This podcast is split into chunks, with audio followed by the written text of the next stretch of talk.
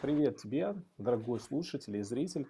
Э, Сегодня в рамках проекта «На чистом» э, потрясающий у нас сегодня тематический гость, человек, который глубоко разобрался вообще в разных э, ключах познания Вселенной и окружающей реальности, Олег Матвеев. И мы сегодня будем говорить про тему, которая посвящена времени. Очень необычная тема. И э, надо сказать, что в, подготавливаясь к, к нашему стриму, исследуя этот вопрос, э, я был удивлен, как на самом деле глубока э, эта кроличья нора. Казалось бы, банальная вообще история. Не подскажете, сколько времени? Без 15.3. Все, то есть что тут еще разбираться? Время, оно нас окружает с самого детства вообще. Мы, мы вплетены во время. Мы как бы находимся внутри этого континуума. Что еще тут разбирать? Но не тут-то было. Оказалось, что э, само по себе э, это направление имеет в себе множество таких вот подпольных емкостей, которые мы сегодня постараемся с Олегом раскрыть и погрузиться как раз в концепцию. Вот скажи, пожалуйста, м, ты как человек, который проводит различные а, такие вот погружения в духовные вселенные, которые э, следуют там в форме ретритов, разные кластеры реальности, разные концепты. А, вот у тебя появилась тема времени. Я знаю, что ты готовишь сейчас там проект, посвященный времени. Скажи мне, вот что стало предпосылкой к появлению этой темы? Как ты понял, что именно туда нужно идти сейчас? О, Да, всем тоже привет, скажу на всякий случай, да, поприветствую. Что касается времени, тут вот интересная штука, да, я тут параллельно тоже, вот пока ты говоришь, я так потихонечку подцепляю эти вещи, да, и начинаю понимать, что вообще, конечно, корни довольно далеко. А, Почему? Да, потому что, ну, во-первых, я заканчивал физфак когда-то в Ленинграде, и кафедра моя называлась кафедра квантовой механики. Вот, и мы там изучали, среди всего прочего, там, специальную теорию относительности, общую теорию относительности, где продвигается такая довольно интересная идея о том, что пространство и время– это единая такая система координат, да, что время это просто четвертая координата, у нее даже размерность такая же. Так же, как вот в общей теории относительности, там у них материя и энергия, что это, в общем, одна и та же некая сущность, да, которая описывается одинаковыми уравнениями, может переходить сама в себя там, и так далее. Вот. И э, вообще говоря, э, когда я рассказываю, вот у меня там есть набор ретритов там, про общение, про пространство, про эмоции, то есть про энергию, про тело, то есть про материю. Э, Я всегда говорю, что э, хотя они у меня там пронумерованы как-то, там первый, там нулевой, первый, второй, третий, я всегда говорю, что начинать можно с любого, потому что они все примерно об одном и том же предмете, но с разными акцентами, что ли, да, то есть с разным э, э, упором на разные темы. И понятно, что если я работаю с пространством, например, я не могу не работать со временем. То есть если я даю людям техники о том, как понять, что такое пространство, как ты его создаешь, когда работаешь, например, с человеком, или когда общаешься, или когда хочешь чего-то достичь, да, что вообще вкладывается в этот концепт, как оно там воспроизводится, то я и время там тоже участвует. Но как бы мы на время не обращаем внимания. Оно как бы подразумевается как нечто, ну, само собой понятное, да, ну, типа время, все же знают, что такое время, да, действительно, что там, что там обсуждать. Вот. Но потом в какой-то момент ты понимаешь, что это какой-то очень важный аспект, который, если его отдельно не акцентировать, отдельно не обратить на него внимание, то ты что-то такое очень важное теряешь. Ну, там, простейший пример такой, да, вот я когда э, работаю с человеком индивидуально или даже с группой, у меня есть, я про это рассказываю часто, есть такой стандартный, вполне себе вводный, ну, назовем его вводный ритуал. Хотя, наверное, если бы это посмотрел бы этот вводный ритуал какой-нибудь гипнотизер или специалист из этой области, он бы сказал, что этот ритуал представляет собой такое почти классическое наведение транса. Да? Транс это совершенно не страшная вещь, то есть транс это когда человек работает с вещами, которые присутствуют в его внутреннем восприятии. И я там проговариваю такие штуки, когда я говорю человеку, там, почувствуй пространство, то есть направь внимание перед собой, сзади, слева, справа, сверху, снизу, да, почувствуй, что оно есть, ты его чувствуешь.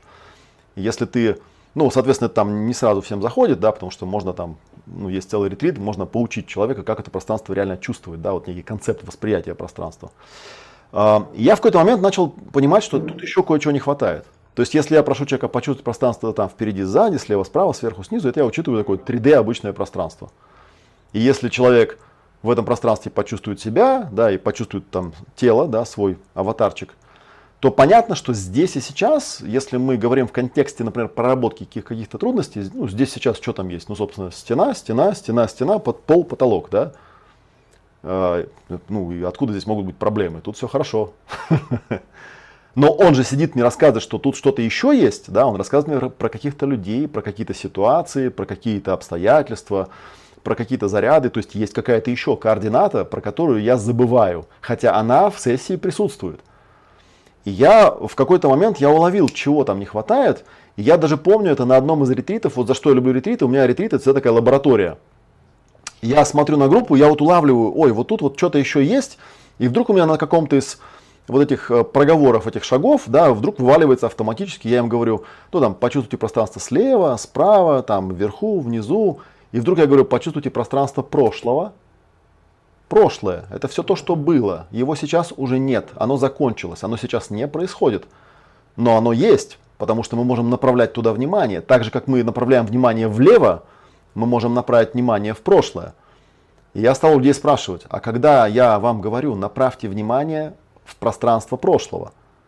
Вот по аналогии, там, направьте внимание в, там, на пространство впереди. Когда я говорю, направьте внимание в пространство прошлого, вы его куда направляете? Понаблюдайте.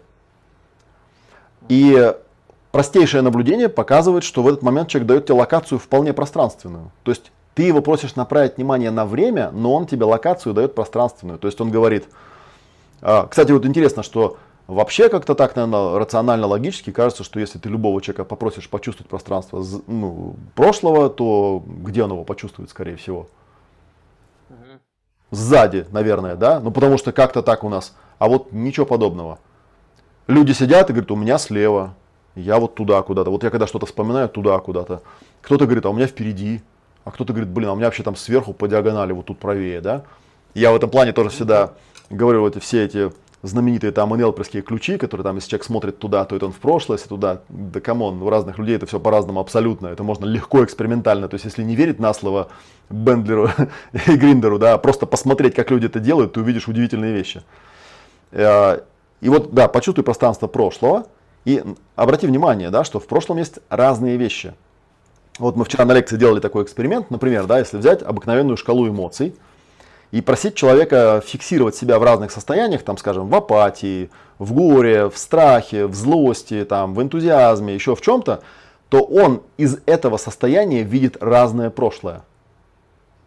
Ну, в основном видит, понятно, то, что резонирует на вот это состояние. Или если у него там какие-то спайки, то он видит то, что реагирует на эти спайки. То есть колоссальным образом пространство прошлого зависит от того, из чего ты смотришь. Я это как бы и так знал, потому что первый ретвит называется пространство и точки зрения, да, но тем не менее, это интересная штука. И потом также, ну, по аналогии я подумал, ну, если есть прошлое, значит, есть пространство будущего, с ним еще интереснее, потому что будущее это то, что не происходило и не происходит, а только может произойти. И там есть варианты. Оно может произойти по-разному. Если прошлое, но оно как бы уже сбылось, там вроде вариантов-то нету, да, хотя, как известно, историю переписывают сплошь и рядом. И неизвестно, какие там варианты да, от нас скрыли. А, то с будущим это как бы очевидно, что там пространство вариантов, да, вот прям как в трансерфинге.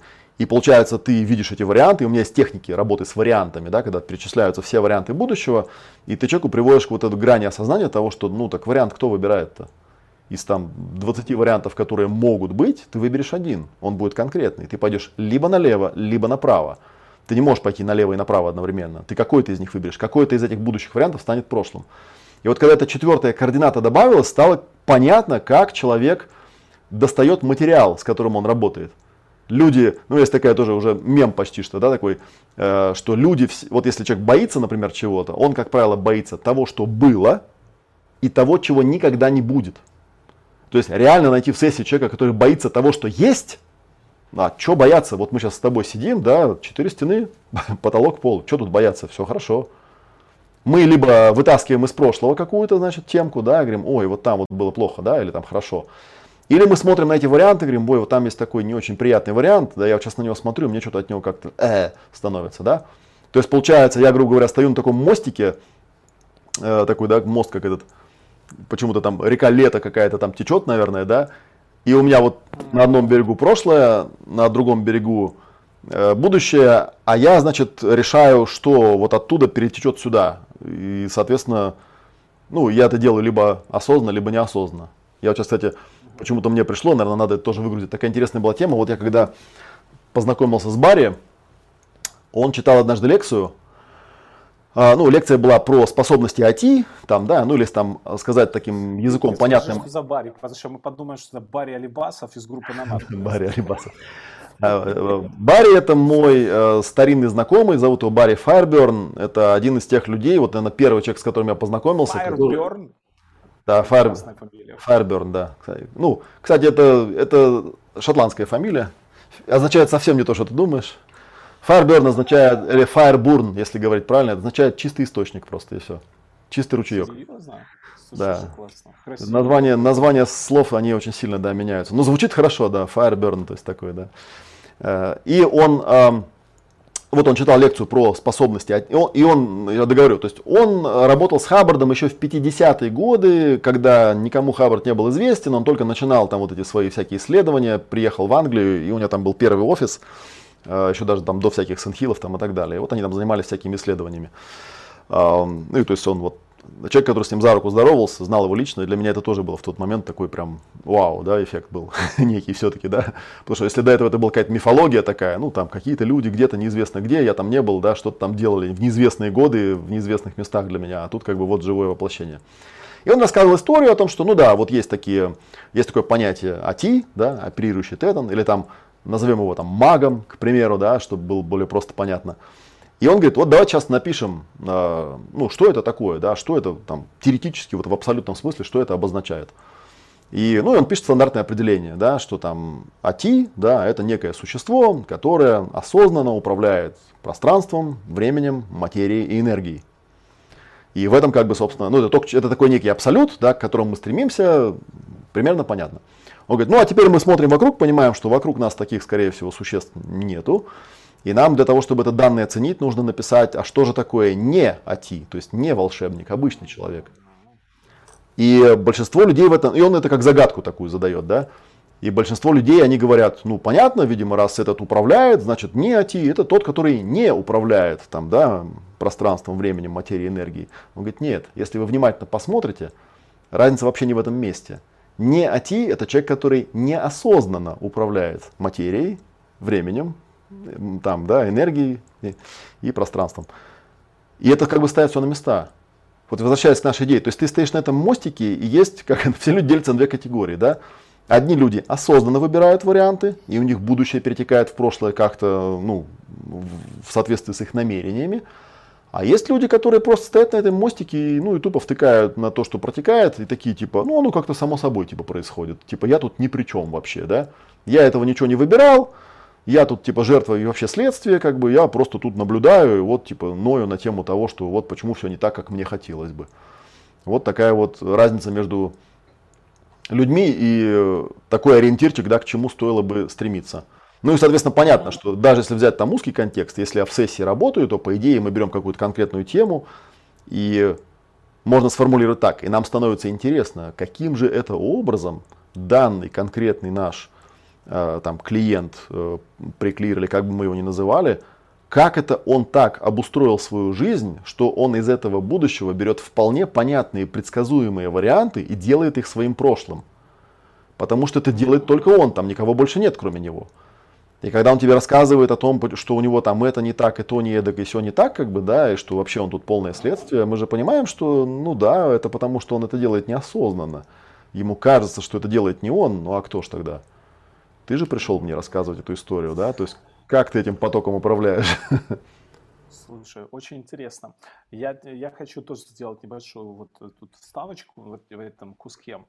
А, Мы действительно а, с тобой делаем такие эфиры в, а, отчасти в стиле олдскула, так называемого, саентологического. Да? То есть мы берем вот эти контексты э, разных э, концептов, касаемых саентологии и Хаббарда, и вообще их стараемся так под увеличительным стеклом посмотреть, за что тебе большое спасибо, что ты даешь такие крутые срезы, возможность э, нам как бы по- поглядеть вообще совершенно с других сторон. И э, хотел вот дать тебе комментарий по поводу чувства времени, которое ты затронул. Это вообще прикольная история. На самом деле, если ты помнишь, в самоанализе книги, которая была выпущена как раз вот в ту эпоху э, дианетики, там даже есть специальный список, посвященный посвященный времени. Это очень Самоанализ это была первая книжка Хаббарда, которую я перевел на русский язык. Так что если ты его читал на русском, то очень вероятно, что ты его читал в моем переводе. Друзья, аплодисменты. Потому что я, кстати, знаешь, интересно, что я в свое время, я сейчас немножечко на секунду, я в свое время подсчитал, что поскольку мы в старые добрые времена его переводили по так называемой технологии перевода, да, книжку «Самоанализ» я прочитал 52 раза. Это клинический факт. От начала до конца. На двух языках. Сначала в оригинале, и потом, соответственно, в переводе. Так что я очень хорошо помню.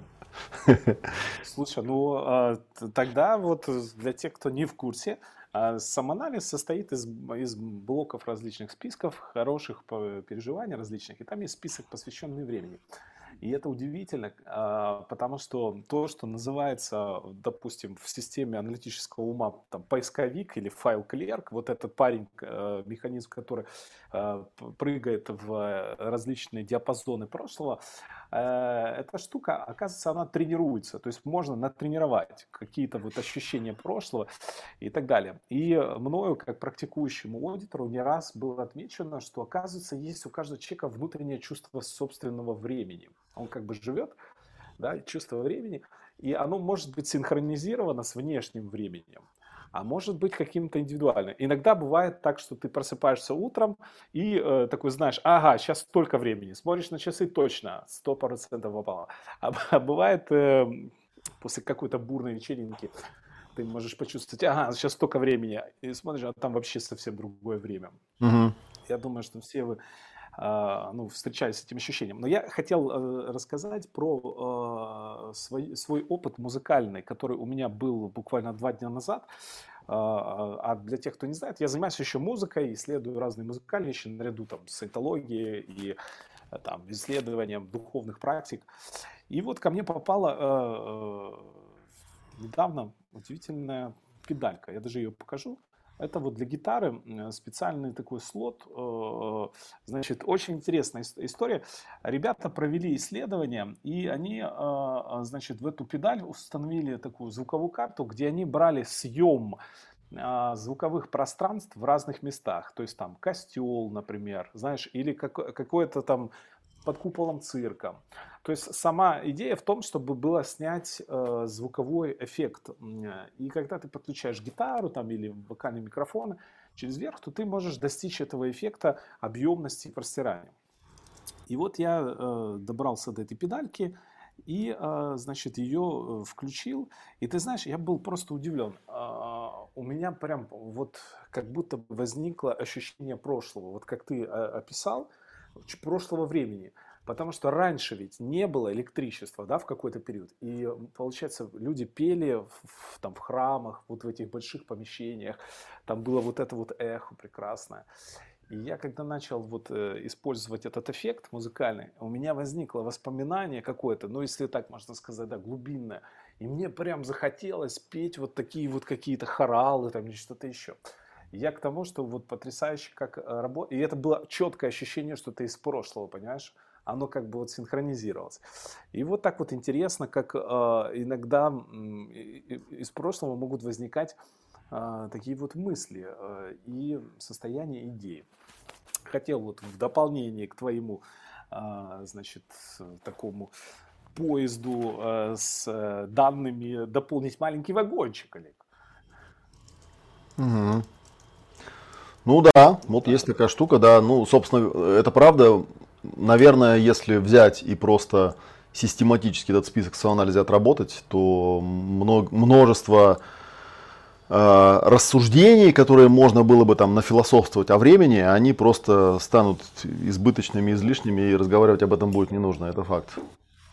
Вот для меня, кстати говоря, вот сейчас тоже, раз уж я там вспомнил про Барри и вообще про все эти вещи, для меня еще знаковый момент в том, что ну, мне в этом году 50 лет исполнилось, да, такой, в общем, экватор.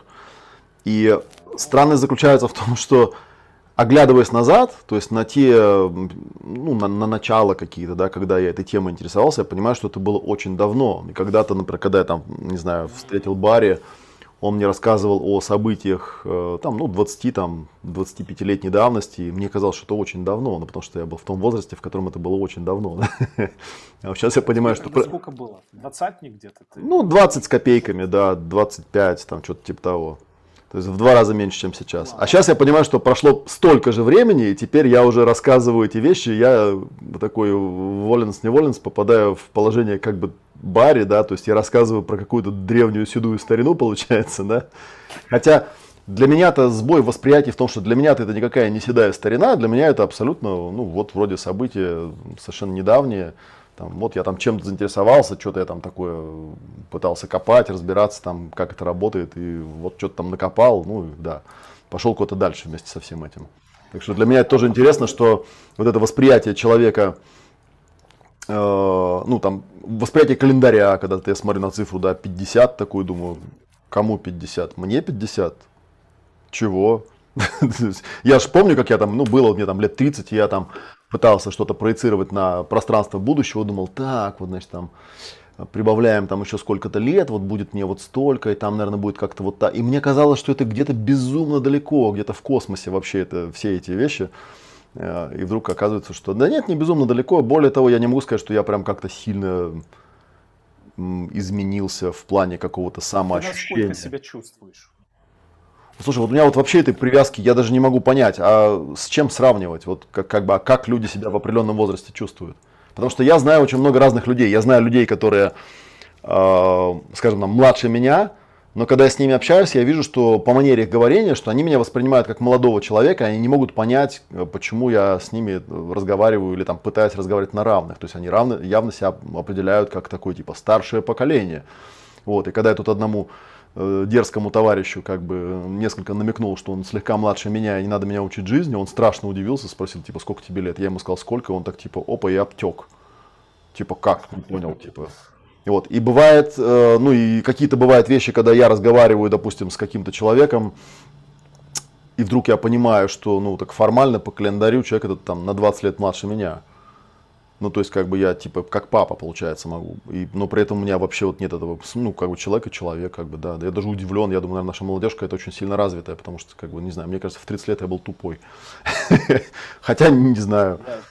Вот. И, да, и наоборот, как бы, да, то есть, и наоборот бывает, что я, э, когда-то мне вот один мой приятель сделал такой, ну, наверное, комплимент, потому что я на это не обращал внимания. Он мне сказал, Олег, ты такой странный человек, ты как-то очень чудно общаешься с людьми. Я говорю, а в чем ну, чуднота-то моя? Он говорит, ты со всеми разговариваешь примерно одинаково. Я вот смотрел, ты там разговаривал, ну там 90-е годы, там, там я там с бандитами разговаривал, и с какими-то там молодыми совсем людьми, там студентами, еще с кем-то, говорит, ты с ними совершенно одинаково разговариваешь, то есть совершенно вот как бы не смотришь на, то есть если тебе приходит там молодой какой-нибудь студентишка, да, ты не начинаешь с ним разговаривать как ментор какой-то, да, или наставник. А если те, к тебе приходит какой-то бандит, там ты не пугаешься, почему-то продолжаешь с ним разговаривать точно так же. Или там приходит какой-нибудь пузатый депутат, да, или какой-то там воротило чего-то там бизнеса, да, и ты все так же в том же тоне разговариваешь. А я удивился, говорю, а, а собственно, что должно поменяться-то? Я-то, ну, я просто проявляю себя, а то, что человек там, ну, какой он там, какую он сам себе важность приписывает, ну, вообще-то это его личное дело, там, да, мало ли, что там у него. какие у него важности, почему это должно меня как-то касаться, я не понимаю. Говорю, ну как-то странно, обычно, обычно там люди как-то реагируют на статусных людей, например, да, ну какой-то вот такой потерей уверенности в себе или чем-то таким там, да, а у тебя что-то этот эффект, как он как-то смазан, то есть он как-то практически его незаметно. Говорю, ну не знаю, я, может, просто это не пуганный, может, из-за этого. Но да, есть такая, а может, просто такая натренированная карма, что я как бы к людям отношусь как-то одинаково. И поэтому, соответственно, если я, допустим, там встречал Барри, ему на тот момент ну, было, наверное, лет 70, э, э, там плюс-минус, но я не воспринимал его как, знаешь, там 70-летний старикан, там какой-то древний, там. Я воспринимал его как, ну не знаю, приятеля, вот просто человек, который удивительным образом имеет опыт из той части времени, где меня еще не было, да. И очень интересно это обсудить с ним. Вот какой опыт у него был, потому что меня там и тогда, меня там не было просто и все. И мне интересно там узнать, а что было там, где был он. Вот, и как бы вот это единственная, единственная какая-то такая привязка, которую я могу вот как-то понять, что да, есть... Мне интересно с другими людьми, потому что я знаю, что эти люди были там и тогда, где не было меня. И поэтому с ними интересно. Вот. Какая история тебе запомнилась в связи с Барри Хаббардом? Вот, что ну, так, отразилось в памяти наиболее глубоко? Ну, знаешь, если брать, наверное, вот контекст, э, скажем, э, организации свободной зоны, которую мы тогда вот как бы очень активно развивали, у меня э, ну, как знаешь, да, у меня такие неортодоксальные взгляды, причем они не только там неортодоксальные в смысле того, что я не очень э, понимаю там, да, позицию официальных всяких э, саентологических организаций, я, собственно, фризоновцев не очень понимаю. Почему?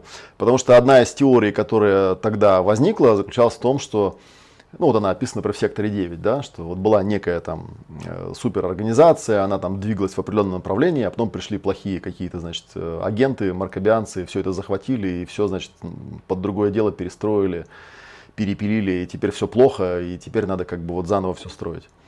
И меня, ну, на то, я сектор 9 тоже же я переводил, да, поэтому меня это, я эту историю через себя пропустил. Это, наверное, была первая книга, которую я там как-то прочитал и очень сильно впечатлился, ну, как минимум, самим сюжетом, да, скажем так. Э, Сектор Там, 9 это просто, да, снос башки. Снос башки, да, то есть очень интересная точка зрения. И, э, соответственно, мне было очень интересно у Барри спросить, он же тоже как бы в курсе всех этих был трендов, э, ну, как бы, как он считает, действительно ли был какой-то перехват власти или что, и там можно ли сказать, что до какого-то периода все было хорошо, а потом стало плохо, или можно ли сказать, что Хаббард в какой-то момент сошел с ума, как некоторые считают? Или можно ли сказать, что там его подменили, как какие-то другие люди считают, да? Хаббарда подменили. Подменили, Хаббард-то не настоящий, да. Такая теория тоже есть. Вот. И он мне говорит, Олег, ну, честно говоря, если я ну, взялся бы анализировать историю, начиная там с 50-х годов и до текущего момента, я бы сказал, что все происходило абсолютно закономерно. Например, там известная история начала 80-х, когда там явный перехват власти произошел. Я такую историю наблюдал в 50-е годы, один в один точно такую же. Она была на 100% инспирирована самим Хаббардом. Ну да, он был человек э, самолюбивый, э, тщеславный, э, любящий подтверждения и в каком-то смысле недооцененный, недоподтвержденный своими современниками в плане того вклада, который он делал. И его это тоже тяготило в каком-то смысле, да, потому что, ну, наверное, любому человеку, даже не будем это списывать на какую-то там психиатрию, ему хочется, чтобы его оценили по достоинству, да, тот вклад, который он сделал. И он на эту тему, конечно, очень много драматизировал всякой всячины, ему все время болезненно очень было, когда там какие-то люди становились более успешными в той области, которую инициировал он там и так далее. Поэтому периодически он там устраивал чистку рядов. Он говорит, ну просто там в 50-е годы это была никому неизвестная э, какая-то группа людей, которая непонятно чем занималась. Э, поэтому как бы мало кто об этом помнит, и эффекта такого не было. А в 80-е годы это уже была достаточно такая развитая там, межконтинентальная э, организация, поэтому эффект, конечно, был такой бомбический. То есть, когда люди поняли, что это колоссальная контора там, с тысячами участников, вдруг там раз и что-то ее там пытаются как-то сдвинуть в каком-то направлении. И вот я когда про эти все истории, ну, там выяснял какие-то детали, он говорит, ну, да, вот был там такой человек, который там, вот. Потом, когда уже стал я читать, ну, вот в частности, вот, эм, журнальчик Айви, фризоновский, там, Viewpoints он называется, ну, понял, да, там находятся какие-то истории, каких-то тоже ветеранов, они рассказывают, что, ну, да, это очень, это, знаешь, типа, наверное, что-то типа из серии э, роли личности в истории, когда, например, там придумывают какую-то фантастику из серии, а вот если бы на машине времени вернуться там в какой-нибудь там 32 год и убить там Гитлера, то типа ничего бы этого не было.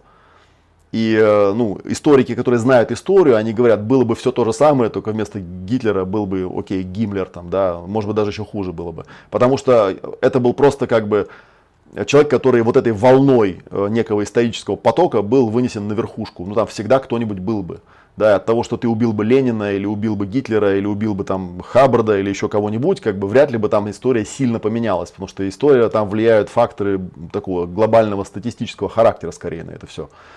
И вот, поэтому там, там типа идеи, что типа давайте убьем Путина и все прекратится, я не думаю, что оно прекратится, если говорить об актуальных вещах. Нет, там не Путин решает, Путин это просто как бы лицо, которое удобно показывать. А кто там этим рулит и кто это решает и почему оно идет вот сюда, да, ну тут как бы пока не наш уровень, к сожалению, чтобы туда влезать, по крайней мере я так ощущаю.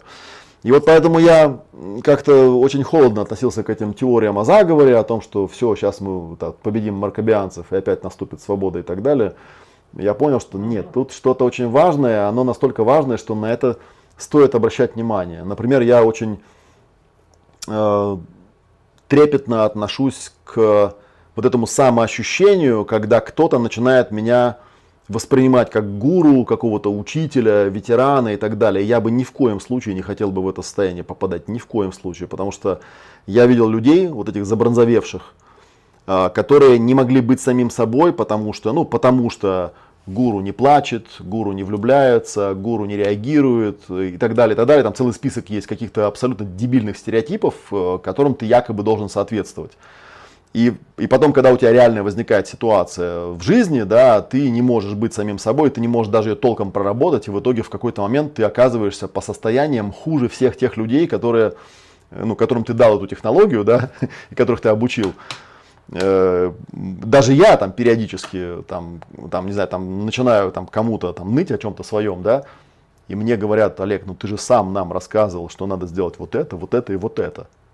Я говорю, ну, так это, ж, это надо сделать, понимаешь, я тоже человек такой же, как и ты, и мне это сделать так же трудно, как тебе. Просто, ну, может, я немножечко лучше знаю, как это делать, но сделать-то все равно же надо, понимаешь. И надо сделать с кем-то, если мне некому выгрузиться, некому выговориться, некому не с кем поделиться всем этим состоянием, потому что эти люди держат меня в таком вот в рамке стереотипа, что там, ой, типа, не, там, про... ати не плачут, знаешь, вот эти ати не плачут, они же не должны плакать, у них нет эмоций никаких вообще, ты думаешь, какой кошмар, вот я вот туда точно не хочу вообще никогда попасть в это состояние, не дай боже, оказаться в этом, блин, в этом боксе, да, где тебя вот загонят в такую рамку и будут на тебя молиться и говорят, ну да, он же какает фиалками там, да, и вообще вот такое. Поэтому я отчасти в своем имидже я знаю, что я иногда специально э, делаю такие как бы вещи, которые разрывают этот шаблон. Как, вот как-то я вижу вот это вот э, такое, знаешь, коровье такое какое-то в глазах что-то, да, вот это вот типа, о, великий. я думаю, господи, не дай бог, ну его нафиг, как бы, да, лучше я, лучше пусть у меня будет репутация э, там, не знаю, какого-то невыдержанного, не сдержанного, непроработанного человека, знаешь, я с ней как-нибудь поживу, чем вот эта вот репутация, что да тут вот я же бронзовый памятник при жизни. И это очень Класс. такая тема тоже, да, со, ну, я не знаю, связана ли она со временем, наверное, тоже связана, потому что я, конечно... Мы, мы сейчас, да, сделаем мост вот в эту, в эту область, но очень классно, что ты выговорил эту вообще позицию. Я тебе скажу, что когда человек э, формирует такую э, расслабленную позицию, точку зрения вокруг себя, то все остальные тоже расслабляются. Я заметил, ну, по воле судьбы мне приходится иногда вести тоже массовые мероприятия. Я обычно через юмор выхожу, Просто когда все слишком напряжены, находятся в этих так называемых социальных образах, то там нет жизни, оно все искусственное. И я тоже, как и ты, видел много э, таких напыщенных, зафиксированных в своих социальных образах людей, которые, ну, это какое-то холодное, очень пустое пространство. Но когда ты его чуть-чуть разбавляешь, у каждого свои методы. Кто-то может э, чуть-чуть пощекотать, знаешь, как по, или погладить против шерсти. И сразу как-то так расслабленность формируется. А именно эта расслабленность, она как раз и дает возможность для творчества, для течения этого потока, в котором мы находимся. И у нас есть возможность искренне, по-настоящему, трушно, как сейчас говорят, да, проявить некую вот такую суть глубокую. Поэтому это очень ценно. А, вот ну то, да, ну вот я буквально сегодня вспоминал эту тему тоже, да, что я случайно когда-то изобрел прием, который потом уже, ну вот как-то моя судьба так интересно сложилась, что а, по своим вводным данным, по своему психотипу, по идее, я не должен был стать никем из того, из тех вот профессий, которыми я занимаюсь, там, переводчиком, там, тренером, преподавателем, э, там, еще каким-то человеком, то есть таким достаточно публичным человеком. И я довольно часто, когда я говорю, что я интроверт, я очень сильно проявленный интроверт. Это любой специалист в психологии легко с меня считывает. Но люди, как обычно, с удивлением пишут такие, типа, да кто интроверт? Ты? Да ты чё? Вот, я случайно когда-то изобрел такой прием, который потом я в риторике его узнал, что он, оказывается, присутствует, называется ледокол. То есть я, когда выходил на публику, когда особенно свои мероприятия стал вести, мне было очень тяжело, потому что я интроверт, я боюсь людей, я с трудом э, нахожу контекст правильного взаимодействия с ними и могу реагировать неадекватно. и ну, я понимаю, что все, что я сейчас проговариваю, это чисто вот такая рамка, которую я сам себе придумал. Поэтому, собственно, мой прием заключался в следующем. Я выходил, я говорил, ну, как бы, здравствуйте, дорогие друзья, я Олег, вот, и я вам сразу хочу сказать, ну, во-первых, я интроверт, то есть я людей боюсь, я с людьми общаться не умею, я не умею подстраиваться под публику, я не люблю, когда мне задают вопросы, потому что я начинаю тупить и злиться, что я не могу на них ответить, и поэтому я могу ответить резко, я могу затупить, я могу замолчать, я могу вас заигнорить, там, ну, и, и прошу сразу вас понять, что это ничего личного абсолютно, это мои личные проблемы, я с ними работаю, я с ними стараюсь справляться, просто, пожалуйста, заранее э, будьте предупреждены, что такое может быть, это никак не касается вас, это не про вас, это про меня. Хорошо, да, вот теперь сделаем вдох-выдох, и дальше я начинал там вести свое занятие. И, как правило, история эта продолжалась тем, что к концу дня ко мне кто-нибудь из участников подходил и говорил, Олег, а что ты там вначале какую-то ерунду на себя наговорил, там, что ты там что-то интроверт, что ты там людей боишься, там вообще даже, даже близко такого ничего нет, там, что это за чушь такая собачья. Я говорю, «А знаешь, почему ничего не случилось? Потому что я это проговорил. Потому что как только я это проговорил, да, так все, все расслабились, и я тоже расслабился. Все понимают, ну да, сейчас он затупит, ну он же предупредил заранее, что он может затупить. как бы, ну и все, как бы, да, и никто бы на эту тему не напрягается. И более того, люди, наверное, как-то чисто по-человечески тоже понимают, что, ну да, раз у нас ведущий тупит, и это не страшно и не стыдно, то и я, если затуплю, ну, ну тоже как бы не страшно и не стыдно. Ну затуплю и затуплю, как бы, да, ничего страшного. Он у меня тоже ведущий точно такой же, как и я. И все. И возникает такой, как бы, такая какая-то легкость и простота. И самое удивительное, что и оно в принципе не происходит. А если и происходит, то оно абсолютно никак не откладывается, как некая травма там в памяти участников или в моей. Ну, было и было. Там, ну, кто-то на кого-то там прикрикнул. Ну, что, господи, проехали, все забыли, ничего. Посмеялись, да и пошли себе дальше, как бы, да, потому что были предупреждены. А вот когда ты себя заранее загоняешь, типа, сейчас я буду говорить только правильные слова, правильным тоном, там, да, да не дай бог у меня там что-то упадет или куда-то там, ну вот и все, и ты на эту тему начинаешь напрягаться, то получается самоисполняющееся пророчество, ты это проецируешь, получается, на будущее, и оно начинает происходить. И ты думаешь, что ж такое-то, да, я же старался, чтобы это не происходило, да. Ну, в общем, короче, это как это классика, да, с чем борешься, ну, с чем боролся, на то и напоролся, короче, чего боишься больше всего, то и начинает происходить. Это вот тоже, кстати, интересная тема, там, про про выбор вариантов. Кстати говоря, это тоже одна из техник, которая у меня есть э, в одном из э, курсов, и которую, кстати, я когда-то у Барри тоже подцепил, ее доработал, допилил, а потом узнал, что, оказывается, есть очень похожие концепции в других школах. Ну, я там под свой процессинг, естественно, все заточил. Об этом тоже, да, это про будущее скорее. Очень интересно. А вот э, если говорить про эпоху наследия Хаббарда, то в какой э, период он занимался темами энергии, пространства и времени? И э, где ты встречал вообще вот такое вот более его детальное исследование этого концепта времени? Ну, наверное, про исследование говорить довольно-таки трудно, потому что мы-то знаем больше по публичным каким-то лекциям и всяким таким вещам. Но вот если вернуться к, ну вот я там тебе в прошлый раз э, давал ссылку на лекции в Фениксе, это 54 год, 53-54, как раз те времена, когда вот э, э, Барри где-то там рядом с Хаббардом где-то тусил. Э, первая интересная, забавная вещь, которую я тогда еще обратил на нее внимание, что э, эти лекции часто про них говорят, что это были самые топовые исследования, которые вообще когда-либо возможно было выгрузить Просто как бы очень быстро стало понятно, что это никому не понятно, особенно непонятно, что с этим делать. То есть мост изобретали задом наперед. Сначала изобрели самые топовые штуки, потом поняли, что они не заходят, стали пытаться ну, как бы их подрезать ниже, ниже, ниже, ниже. В конце концов дошли наконец до того места, которое работал со всеми, и начали в обратную сторону выстраивать. Ну и типа не довыстроили. Вот, например, мой приятель Кен Оггер, известный под псевдонимом Пилот, он даже составил такой в свое время OT Briefing Course, типа по аналогии Sand Hill Briefing Course, да, где он собрал все эти ранние лекции в неком хронологическом порядке и сказал, ну, в принципе, вот, когда у вас там закончилось все, что вы там могли в официальных всяких курсах изучить, дальше вот, берите ранние лекции, там же вся самая круть-то и была. А, и, кстати, ну, официалы очень любят это все упаковывать э, в какие-то супердорогие курсы, которые они где-нибудь там на флагманском корабле преподают под названием OT Hatting Courses, типа курсы ошляпливания OT. Вот, но к чему это рассказываю? К тому, что когда я эти лекции, ну, я их там раздобыл в оригинале, в аудио, потому что мне было очень интересно послушать вот такие прям исторические записи, ну, это там, да, более чем полувековой записи, давности записи. а, я обратил внимание, что по большей части эти лекции читались очень небольшой группе людей. То есть реально эта группа людей, я не думаю, что она была намного больше той группы, которая у меня собираются на ретриты, да, то есть там, ну, собиралось там 20-30 человек, и вот он им что-то там рассказывал, показывал, и причем, если там копнуть в историю, очень сильно подчищенную официальной церковью, да, то эти люди, мы их там знаем в лицо, большинство из них, потому что это была не очень большая тусовка на самом деле. И это тоже вот была такая тема. И там у него в этих ранних лекциях, к чему это рассказывает, там у него очень много было про время. Вот в лекциях Фениксе есть целая глава там про время. Она там плавно перетекает в аксиомы, где он пытается тоже вот прощупать, что это за такая штука, что такое время. Почему не может быть время, не бывает отдельно, то есть есть пространство, энергия, время, материя. Они не могут существовать отдельно. То есть не бывает материи отдельно от пространства, времени энергии. Не бывает энергии отдельно от этих трех остальных. То есть это как квадрат такой, да. Ну даже термин есть, да, мест. Собственно, да, материя, энергия, пространство, время. Это, это как бы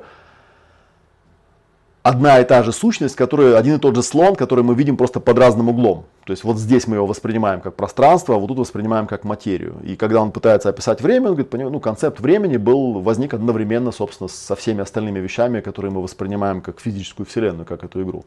И что из этого может следовать, это довольно интересно. Да, ну, например, скажем, ну вот что-то у меня, сейчас я не знаю пока, как это увяжется с тем сюжетом, который мы развиваем. Вот когда-то у меня попалась такая интересная тема. Она не очень вписывалась в те техники, которые мне были известны, а, поэтому она меня заинтересовала.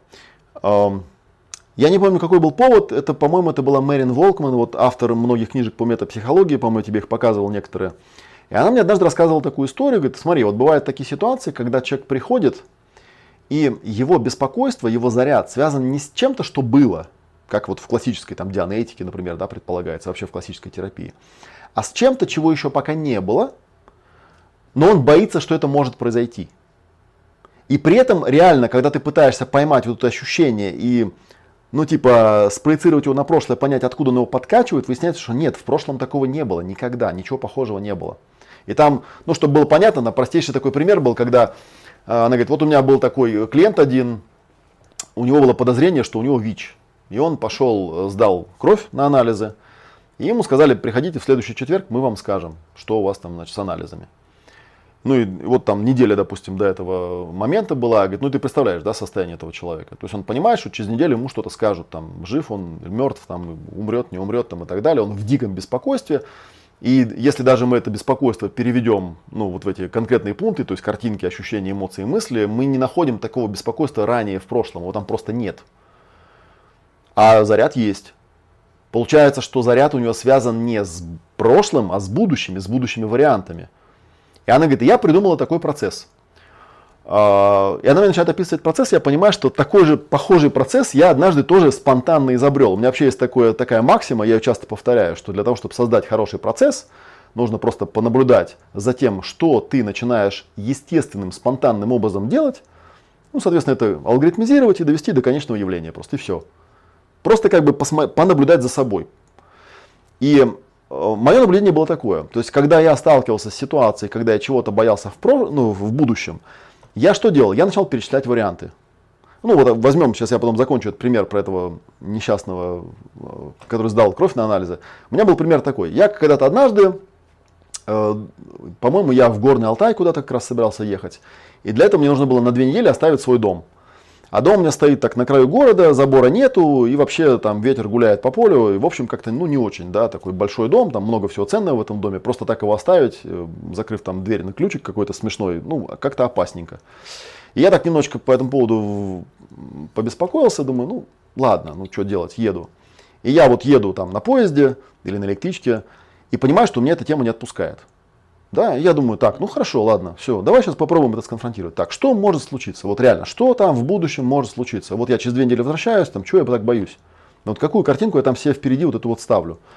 Думаю, ну что там, самая простейшая картинка, я через две недели значит, возвращаюсь, смотрю, дом вскрыт, там, да, все вынесли, не знаю, там все, рваные газеты летают по коридору, ну все, ограбили. Может такое быть? Может, да, запросто, легко. Там замок вскрыть не проблема или там окно какое-нибудь. Так, все, вариант номер один, продышали.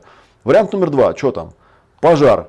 Приезжаю, там пепелище, значит, дымок, ничего нет, все сгорело. Может такое быть? Может. И вот я начал там, загибая пальцы, перечислять все эти варианты, какие могут быть. То есть, чего я боюсь. Каждый вариант, то есть, соответственно, там, принимал, воспроизводил, продыхивал. В какой-то момент у меня там закончились эти варианты, и я вдруг понимаю, что а меня что-то как-то отпустило. И я как-то со временем настолько к этому привык, что я это стал использовать на такой э, привычной основе. То есть, если я вдруг сталкиваюсь с тем, что в будущем у меня там какая-то раскладка по вариантам, я просто перечисляю все эти варианты, продыхиваю и отпускаю.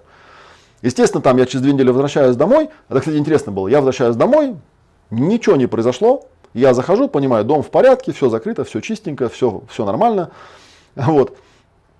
И, э, нет, забор, значит... И кто-то забор поставил. Нет, да, нет, забор у меня все-таки был. Забор у меня все-таки был, я вспомнил, да, потому что э, к вечеру ко мне заходит сосед и говорит, ты знаешь, говорит, Олег, тут был такой у нас ураган, и он такой был сильный, что у тебя на заборе сломался засов, и у тебя ворота распахнулись. Говорит, ну я там какую-то доску запихнул, так что, в общем, все в порядке. Я подумал, о, а такого варианта я не придумывал. Как бы, что вот будет ураган, там сломается засов, и вот ворота будут вот так хлябать, да, и вот будет такая странная ситуация. Думаю, интересно. Ну, ничего страшного не произошло. Ну и ладно, я его отпустил. А Мэриан, она мне рассказала более продвинутый вариант. То есть в ее варианте было следующее. То есть она взяла этого человека, она говорит, ну хорошо, вот точка в будущем, следующий четверг. Что там может произойти, расскажи мне. Но он начинает писать варианты. Ну что, вариант номер один. Я прихожу, мне говорят, анализы позитивные, короче, да, все, вам капец. Все. Ну, ну, есть такой же вариант. Ну, конечно, есть. В будущем все варианты есть, да. В пространстве вариантов есть, есть да, все, продышали, вариант номер один. Там, вариант номер два, да, я прихожу, мне говорят, ну, окей, ваши там анализы позитивные, но как бы вам не капец, но как бы будете долго мучиться, потом умрете, да. Такой есть вариант. И он начинает перечислять все-все-все варианты. Их там не так много получается, на самом деле, если их перечислять именно по ощущениям. И ну, заканчивает вариантом, ладно, я прихожу, и мне говорят, ну, негативный результат, все у вас в порядке, все, живите счастливы, больше так не делайте, да.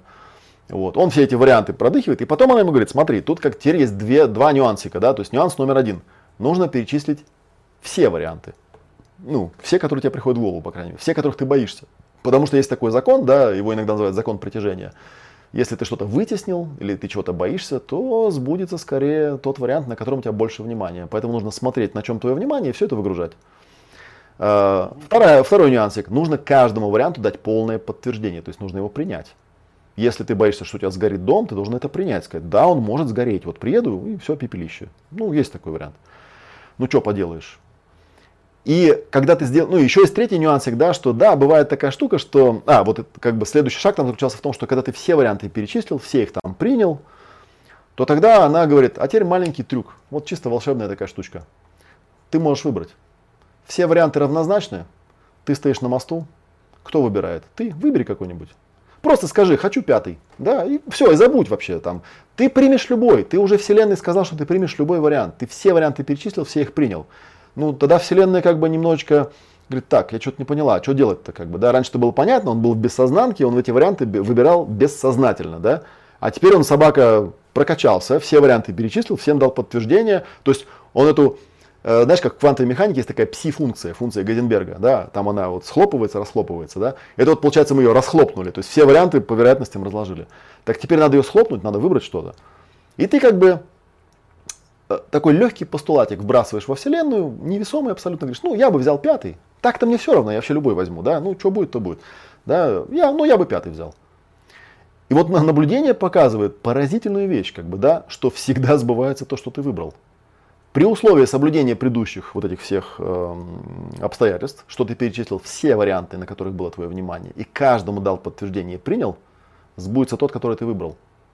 И это факт, наблюдаемый. Это, это волшебная техника, одна из волшебных техник. Единственный нюанс, вот она в моем случае была такая интересная штука. То есть мы все варианты перечислили с этим значит, нашим пациентом. И знаешь, что произошло? Он в четверг приходит в больницу, а она закрыта. И он такой, хоба, такого варианта я не, такого варианта я не перечислял. Вот, ну, правда, потом было, то есть пришлось еще одну сессию делать, как бы, да, и, и этот вариант тоже учитывать. В итоге у него все было хорошо, но я потом много раз это проверял. Слушай, там вплоть до смешного было. Была ситуация, когда я, например, у меня была история такая, ну, такая из таких свеженьких, когда я вот жил у себя там в этой, значит, деревне под Москвой, и куда-то мне нужно было на какую-то очень важную встречу успеть. И я прибегаю на станцию, ну, смотрю на часы и понимаю, что что-то электрички этой нету, ну, на которой я должен был ехать. А следующая там через два часа я уже везде опоздал. И я сначала вроде пытаюсь такое огорчиться, потом говорю, подожди, в реальной физической вселенной такого варианта он еще не стал прошлым. То есть я не видел ни объявления, не слышал ни э, какого-то объявления звуком, да, что электричка куда-то ушла. То есть, да, тут возможны варианты какие-то. Да. Пока вот я сейчас на перроне стою, у меня вот это вот есть э, пространство вариантов. Значит, надо сделать что? Надо перечислить эти варианты. Ну, сделать то, что я знаю. Там. Я думаю, ну ладно, хорошо, ну, чисто по приколу, да, давай сейчас перечислим, да, там, какие у меня есть варианты. Ну, вариант номер один. Там, электричку отменили, к примеру, да. Ну, что, отменили, отменили. Ну, значит, все, значит, встреча не состоится, значит, этот, там, какой-то там, какая-то сделка не сбудется, да. Ну, есть такой вариант? Есть, конечно, да, все. Вдох-выдох. И я начинаю там перечислять эти варианты, какие они могут быть, там, да, что я там не услышал объявления там, и так далее. И, в общем, в конце концов, у меня же там пальцы закончились, думаю, так, ну что еще, какие могут быть варианты? Я говорю, слушай, ну, давай вот придумаем, ради прикола, придумаем такой вариант. Допустим, э, станции раньше, в этой электричке какой-то дурак сорвал стоп-кран. И пока там, значит, искали, что к чему, в общем, она там минут на 15 задержалась, и она прям сейчас вот, ну, она просто с опозданием немножко едет, сейчас приедет. Вот такой вариант. Я все варианты просмотрел, все принял, продышал, ну и думаю, так какой вариант выбираю? Ну вот выбираю вот эту вот ерунду, которую я придумал про стоп-кран. Вот я его продыхиваю, думаю, ну все, процесс закончен, смотрю на часы, и тут я понимаю, что, ну, в принципе, если я выбираю этот вариант, то электричка должна вот подъезжать прямо сейчас. И тут я слышу сигнал, я поворачиваю голову, понимаю, что электричка подъезжает. Но самое для меня было просто вынос мозга. Я сажусь в эту электричку, да, а там сидят два мужика. Один другому говорит, слушай, сейчас на предыдущей станции какой-то придурок стоп-кран сорвал. И мы там минут 10 стояли. Говорит, вот типа, я не знаю, электричка, наверное, нагонит сейчас, но в принципе она опаздывает. Да, электричка потом нагнала, и я такой сижу, думаю, так, я это сейчас как сделал? Это что я сейчас сделал? Это я сейчас выбрал тот вариант, в котором был сорван стоп-кран, или это я как-то протелепатил, что там это, что произошло вообще? И у меня таких случаев, ну, я потом от клиентов такие истории слышал, таких случаев реально десятки. У меня там была история с загранпаспортом, который мне не отдавали, э, за которым пришлось, я тогда еще не в Москве был прописан, там пришлось ехать в другой город. И мне реально сказали, у меня знаешь, с загранпаспортом такая перманентная история. Я же, ну, в Литве жил в советское время, да, и вот там, значит, российские власти все время сомневаются, есть ли у меня российское гражданство и законно ли я его получил, там какая-то такая чушь. И периодически там где-то в этой бюрократии это опять вываливается эта тема, что типа, а он же у нас из Литвы, типа там, а где вы получали гражданство? И вот что-то мне там, значит, начали на эту тему я тоже такой приехал, сижу и понимаю, что у меня там завтра утром, ну, как бы билет домой, паспорт мне не отдают. Я такой думаю, так, короче, жопа, попали. То, ну, так, подожди, ну, еще пока не жопа, завтра еще же не случилось, как бы, да. Давай перечислим варианты. Начинаю перечислять. Там вариант номер один. Ну, паспорт мне не отдадут, лишат гражданства, короче, все. Ну, может такой быть. Ну, может быть, как бы, да, продышали. Я все варианты перечисляю. Вот, к этому моменту уже эта история доходит до моего папы. Папа у меня военный, он, значит, там завелся, говорит, что за херня там, почему они все время это с нами делают, да, и, короче, он говорит, я с тобой пойду, я им там сейчас там, короче, устрою. И вот, и в итоге история заканчивается тем, что я захожу в этот паспортный стол, причем это был не рабочий день, как-то я ж не помню, почему они мне, они мне звонят откуда, говорят, зайдите завтра, пожалуйста. Я захожу в нерабочий день, и мне просто молча отдают паспорт, ничего не спрашивая. Я еще помню, стою в окошко, говорю девушке, и, и, и что? Она говорит, ничего, вот распишитесь. Я говорю, а вчера вот ко мне тут что-то какие-то выкатывали претензии, а девушка уже другая, ну, он вчера другая, она говорит, знаете, я не в курсе, вот я просто выдаю паспорта, которые готовы, как бы все. Я выхожу, на крыльце стоит такой заведенный отец, говорит, ну, что они тебе сказали? Я говорю, ты не поверишь, просто отдали паспорт, ничего не спросили. Он говорит, как, в смысле? Они же там вчера нам полчаса по телефону паяли мозги, что типа надо вас там проверять по всем инстанциям. Я говорю, ну да, что-то куда-то это все пропало. Я не знаю почему, как бы, я не могу вычислить.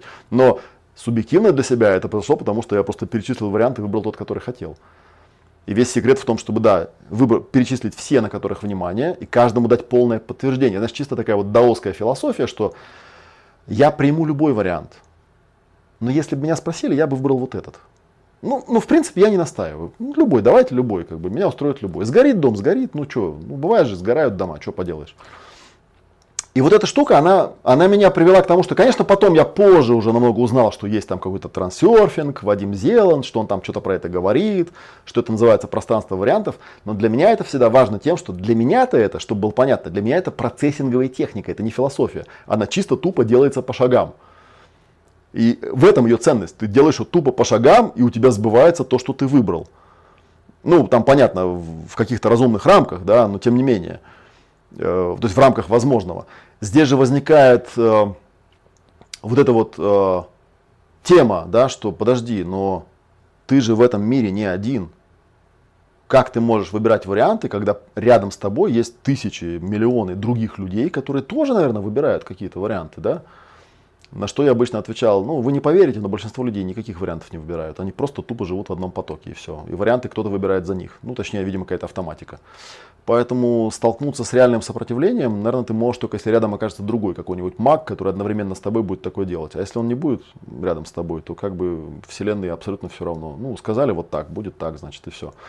Вот это одно объяснение. А второе объяснение, э, есть такая в физике теория, кстати говоря, это же самое этот же самый парадокс, он на самом деле в квантовой механике не решен. То есть, когда спрашивают, ну хорошо, вот есть функция пси, функция вероятностей, которая перечисляет все варианты событий, а почему сбывается один? Кто его выбирает? Поскольку в физике, как понятно, отсутствует некий действующий агент вневременной. О, кстати, у меня есть по этому моду тоже офигенная там история как раз про вне. Сейчас тебе запишу себе, чтобы не забыть про нее. Эм, эм, расскажу потом. Там, в общем, такая история, что, ну, считается, что не, это объяснить никто не может, поэтому есть, э, можно потом загуглить, есть чувак, который создал э, теорию, которая говорит, что в каждый квант времени Вселенная делится на все варианты, которые могут сбыться. И возникают все варианты. Просто почему-то твое сознание остается в одном из них. То есть это не вопрос к физике. Ну и у него там вот эта теория множественных миров, что существует бесконечное количество вселенных, в которые сбываются все возможные варианты, которые только бывают. Просто почему ты выбираешь тот вариант, в котором сбывается именно вот это. И там, в общем, по физическим уравнениям все это вполне себе бьется. Только вот остается все тот же вопрос, как бы, да, почему мы-то остаемся в этом варианте.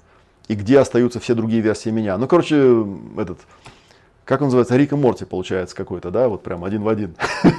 И ты думаешь... Да, потрясный мультос. Вот, такая, такая вот штука получается, что примерно как-то так. И это вполне серьезная физическая теория, она математически обоснована там и всякое такое.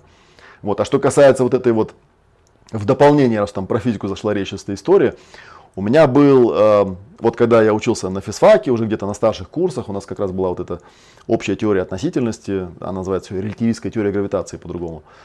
Э, у меня был одногруппник, мой друг, который был такой материалист. Вот, он прям. И я к тому времени, как стал увлекаться всякими такими штуками, он над мной угорал всегда. Что типа там, Олег, ну что ты вот херней какой-то занимаешься, там, ну тут все понятно, как бы, да, вот есть физика, тут все вот по математике делается, все понятно, все хорошо. Вот. И однажды я его решил потроллить. Я ему говорю, слушай, но мы же с тобой оба понимаем, что, скажем, Э, ну, это, наверное, люди вот знают, даже те, которые далеки от этого, они знают, что вся теория относительности, она Эйнштейном была сформулирована в виде так называемых мысленных экспериментов.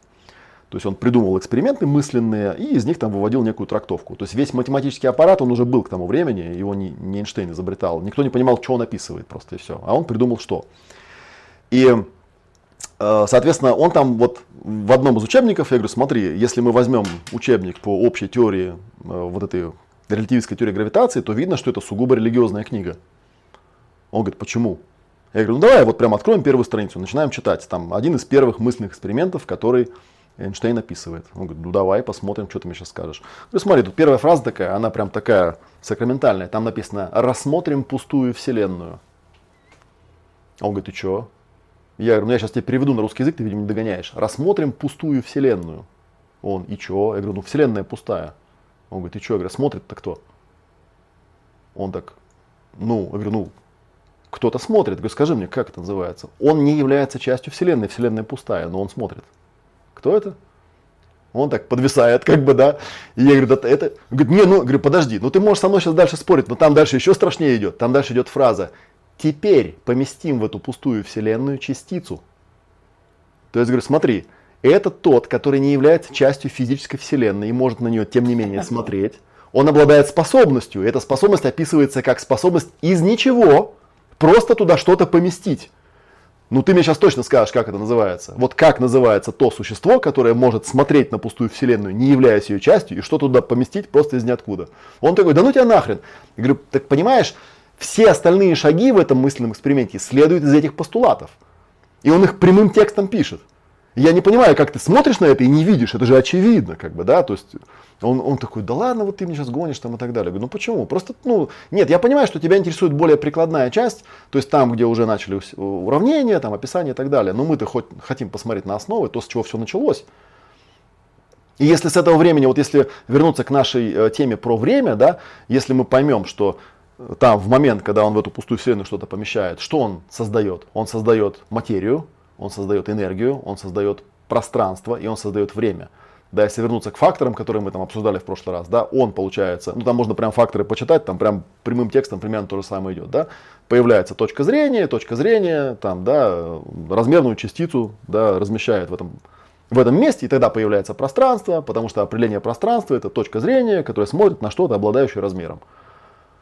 А размер, а размер создается размерными частицами, а размерные частицы создает точка зрения. Та самая, которая сначала ее как бы, она была еще до того, как все это появилось, а потом, когда она появляется, появляется материя, энергия, пространство и время. Вот, собственно говоря, такая вещь. И она описана, ну, возьми учебник по физике и посмотри, там же все тоже есть. И с этим особо не поспоришь, что вся теория, она стоит вот на этом основании, довольно твердо стоит, просто люди предпочитают туда не соваться. Ну, типа, это философия, зачем мы об этом будем думать? Да можете не думать. Это не отменяет того фактора, что оно вот на этом основании стоит. Так что, если Прикольно. исходить из него, то тогда техника про выбор вариантов, она обретает смысл очень простой. Ну тогда, если там с самого начала все создает вот тот, кто смотрит, так что ему не выбирать тогда? Понасоздавал чего-то, да, потом думает, так, ну вот эти желтенькие я не хочу, а вот зелененькие нормально, я выбираю зелененькие, да. Ну, хозяин барин, выбираешь зелененькие, пожалуйста, на тебе зелененькие. Можешь розовенькие выбрать. Есть, кстати, одно из определений слова постулат, эм, как э, ну, есть базовое определение самосотворенная истина, то есть э, вот это положение дел, которое задает импульс внешней вселенной и вот это пространство вариантов с точки зрения причинности. То есть я вот хочу, да, как да? я писал. Есть еще такое подопределение, которое можно встретить в словаре, тоже взято из какой-то лекции, что постулат на самом деле является чувством предвидения, да, предугадыванием фактически а, мы имеем дело с таким состоянием, которое мы как бы предчувствуем, что должно случиться. И здесь интересно посмотреть на такой срез, который называется динамики, да, то есть динамический принцип существования. И там есть вот этот момент, шестая и седьмая динамика, да, то есть описаны условно а, некие сферы жизни, в которых а, разделены некие, значит, массивы различных э, действий, данных по, по, определенному признаку. И вот шестая динамика – это динамика материи, энергии, пространства и времени, а седьмая уже вроде как динамика духа. И люди, которые практикуют там аудитинг, процессинг, прорабатывая вот свой аналитический ум, разрабатывая свой кейс, в какой-то момент обретают э, состояние экстериоризации из материальной вселенной. Наша, кстати, прошлая тема экстериоризации, кто не смотрел угу. и вдруг попал случайно к нам сейчас на стрим, ребята, вот э, у нас будет ссылка в описании на этот стрим, вы можете посмотреть про экстериоризацию, то есть выход за рамки тела, да, а тут прям выход из масс вселенной.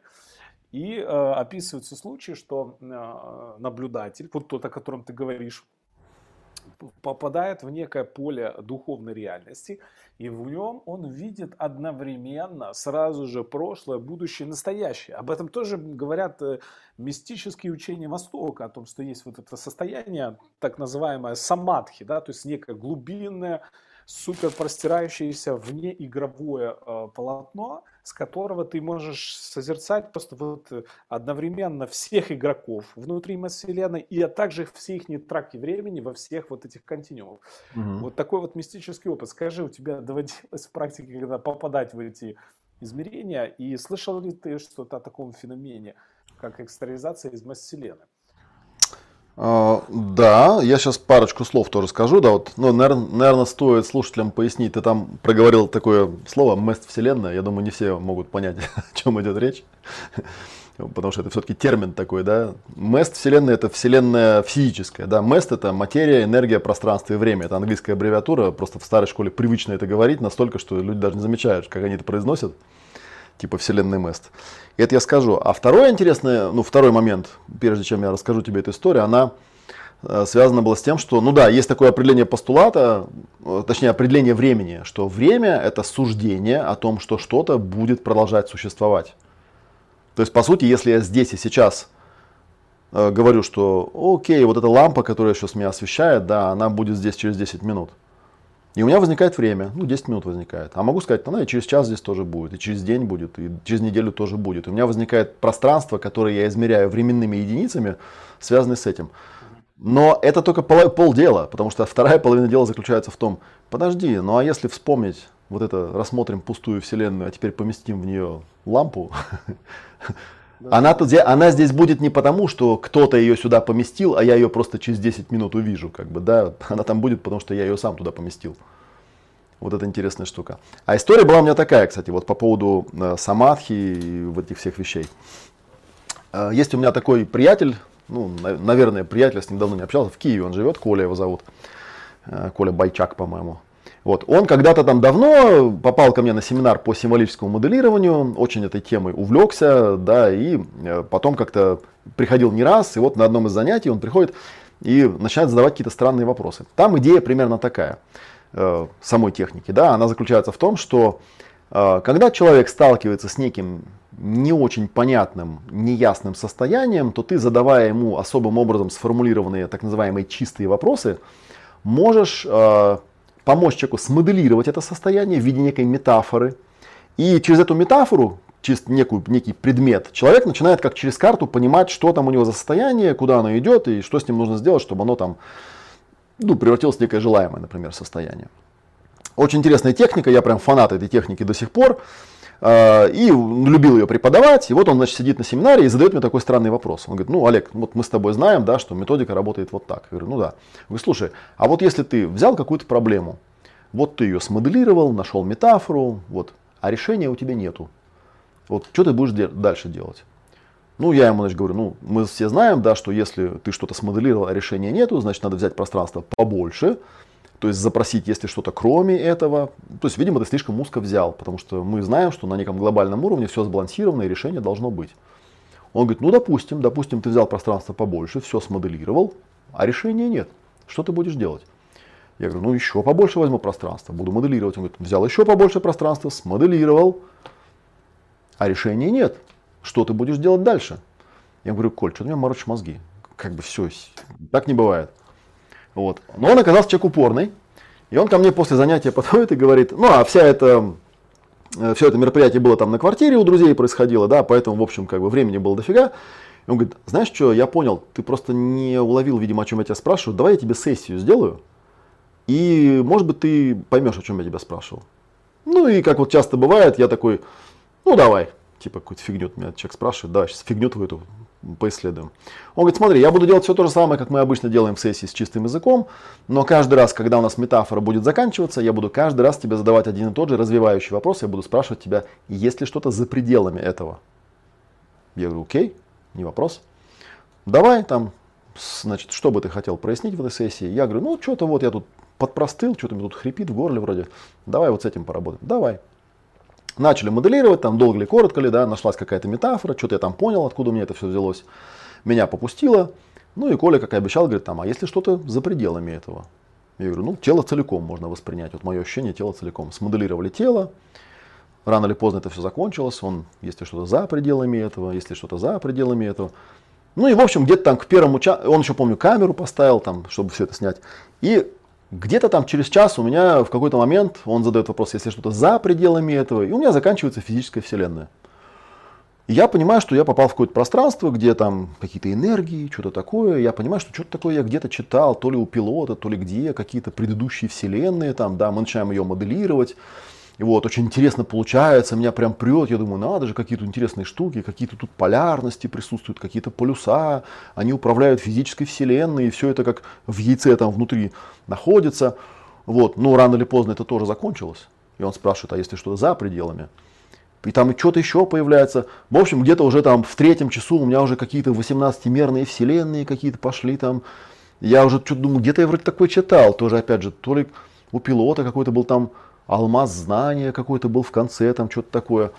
И где-то, наверное, уже вот к исходу четвертого часа, когда у меня и это тоже все закончилось, я уже такой сижу, и меня уже там такой, меня прет, я думаю, надо же, какие штуки-то, в чем мы живем. И он меня спрашивает, а если что-то за пределами этого? И я такой, опа. Я оказался за пределами этого.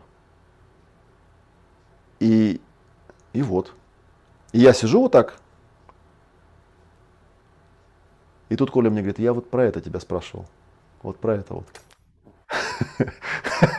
И я такой, а, а, а, я, а я не знаю, что... И тут я ну, понимаю, что ну да, это вот это вот, наверное, которые индусы говорят не то, не то, да, вот это вот все. А про него сказать-то ничего нельзя. Я говорю, понимаешь, тут даже ничего про это не скажешь. Он говорит, я знаю, я тебя про это и спрашиваю. Я ему говорю, слушай, я на самом деле тут тоже могу придумать метафору. И ты говоришь, знаешь, на что похоже? Вот представь себе, что вот есть у тебя жесткий диск, да, вот на терабайт, да? Ну, мы знаем, что там терабайт. А мы его взяли, отформатировали на пол терабайта. И вот мы его, когда в систему вставляем, мы видим, что там 0,5. Но мы-то знаем, что там еще есть пол терабайта, просто мы его не видим. И штука заключается в том, что эти пол терабайта мы можем увидеть только если мы отформатируем это. Но если мы это отформатируем, оно перестанет быть тем, чем оно является сейчас. И это уже будет не то.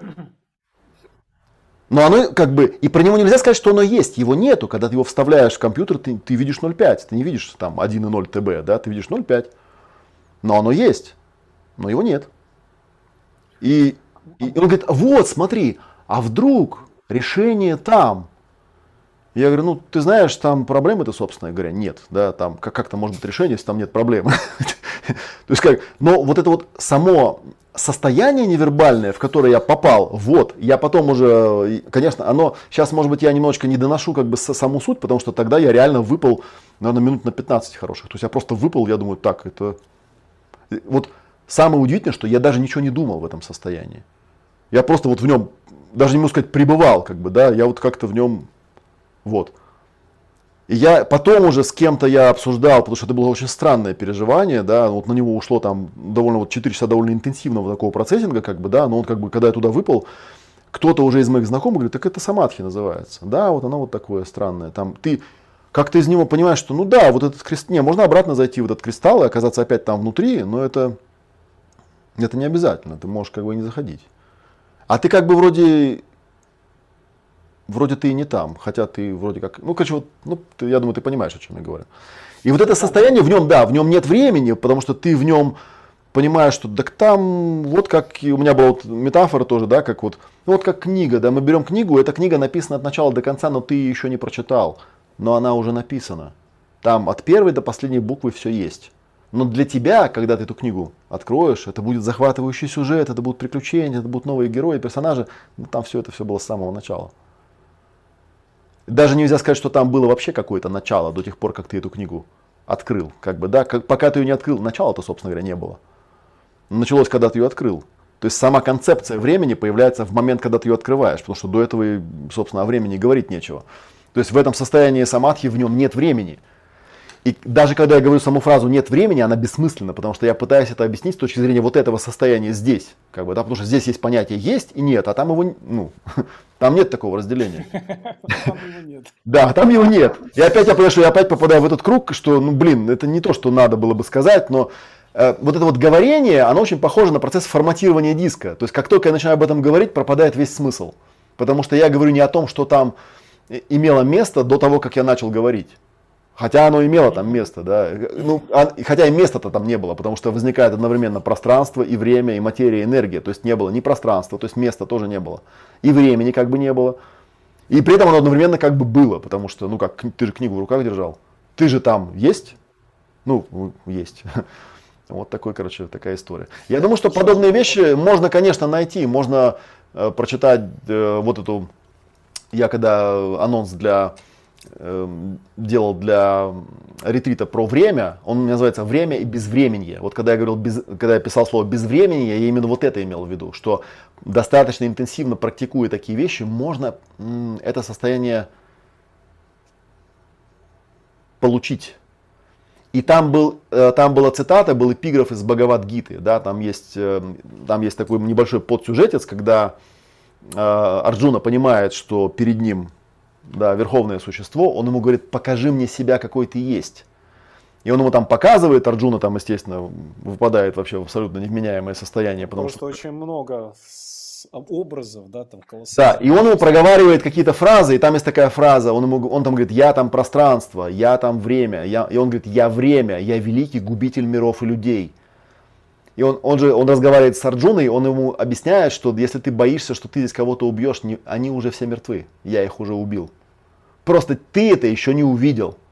И тебе всего лишь надо увидеть это. Да, и есть, есть та часть, которая написана о тебе, и ты можешь стать героем, сделав то, что ты должен сделать. Да, вот этот знаменитый э, слоган, которым... Я, кстати, думал, что это тамплиеры, потом я думал, что еще кто-то, но нет, это есть даже в Бхагавадгите, да, когда э, он говорит, делай, что должен, и будь, что будет. Эта фраза, то есть ей, видимо, миллионы лет, она была давным-давно. И он говорит, как бы у тебя нет никакого выбора. На самом деле даже тот разговор, который сейчас происходит, он уже произошел, если так можно сказать, из того состояния. Да, и уже понятно, что ты это сделаешь. Но наша книга так написана, что он должен состояться. И поэтому он сейчас происходит.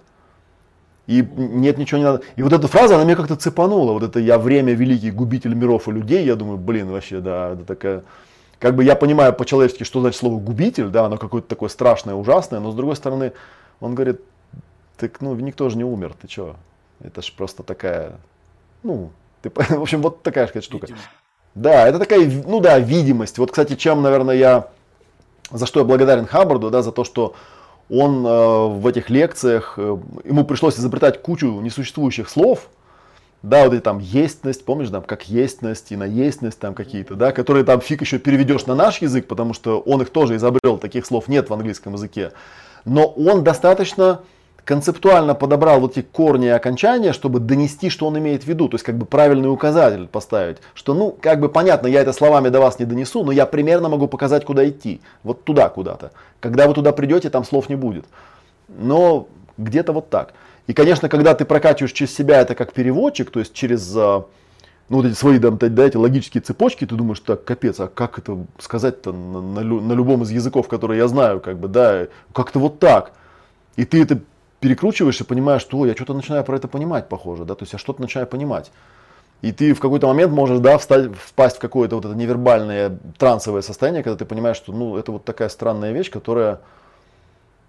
Э, человек, который написал этот текст, был великим магом, потому что он это состояние мне передал каким-то образом, и не через текст.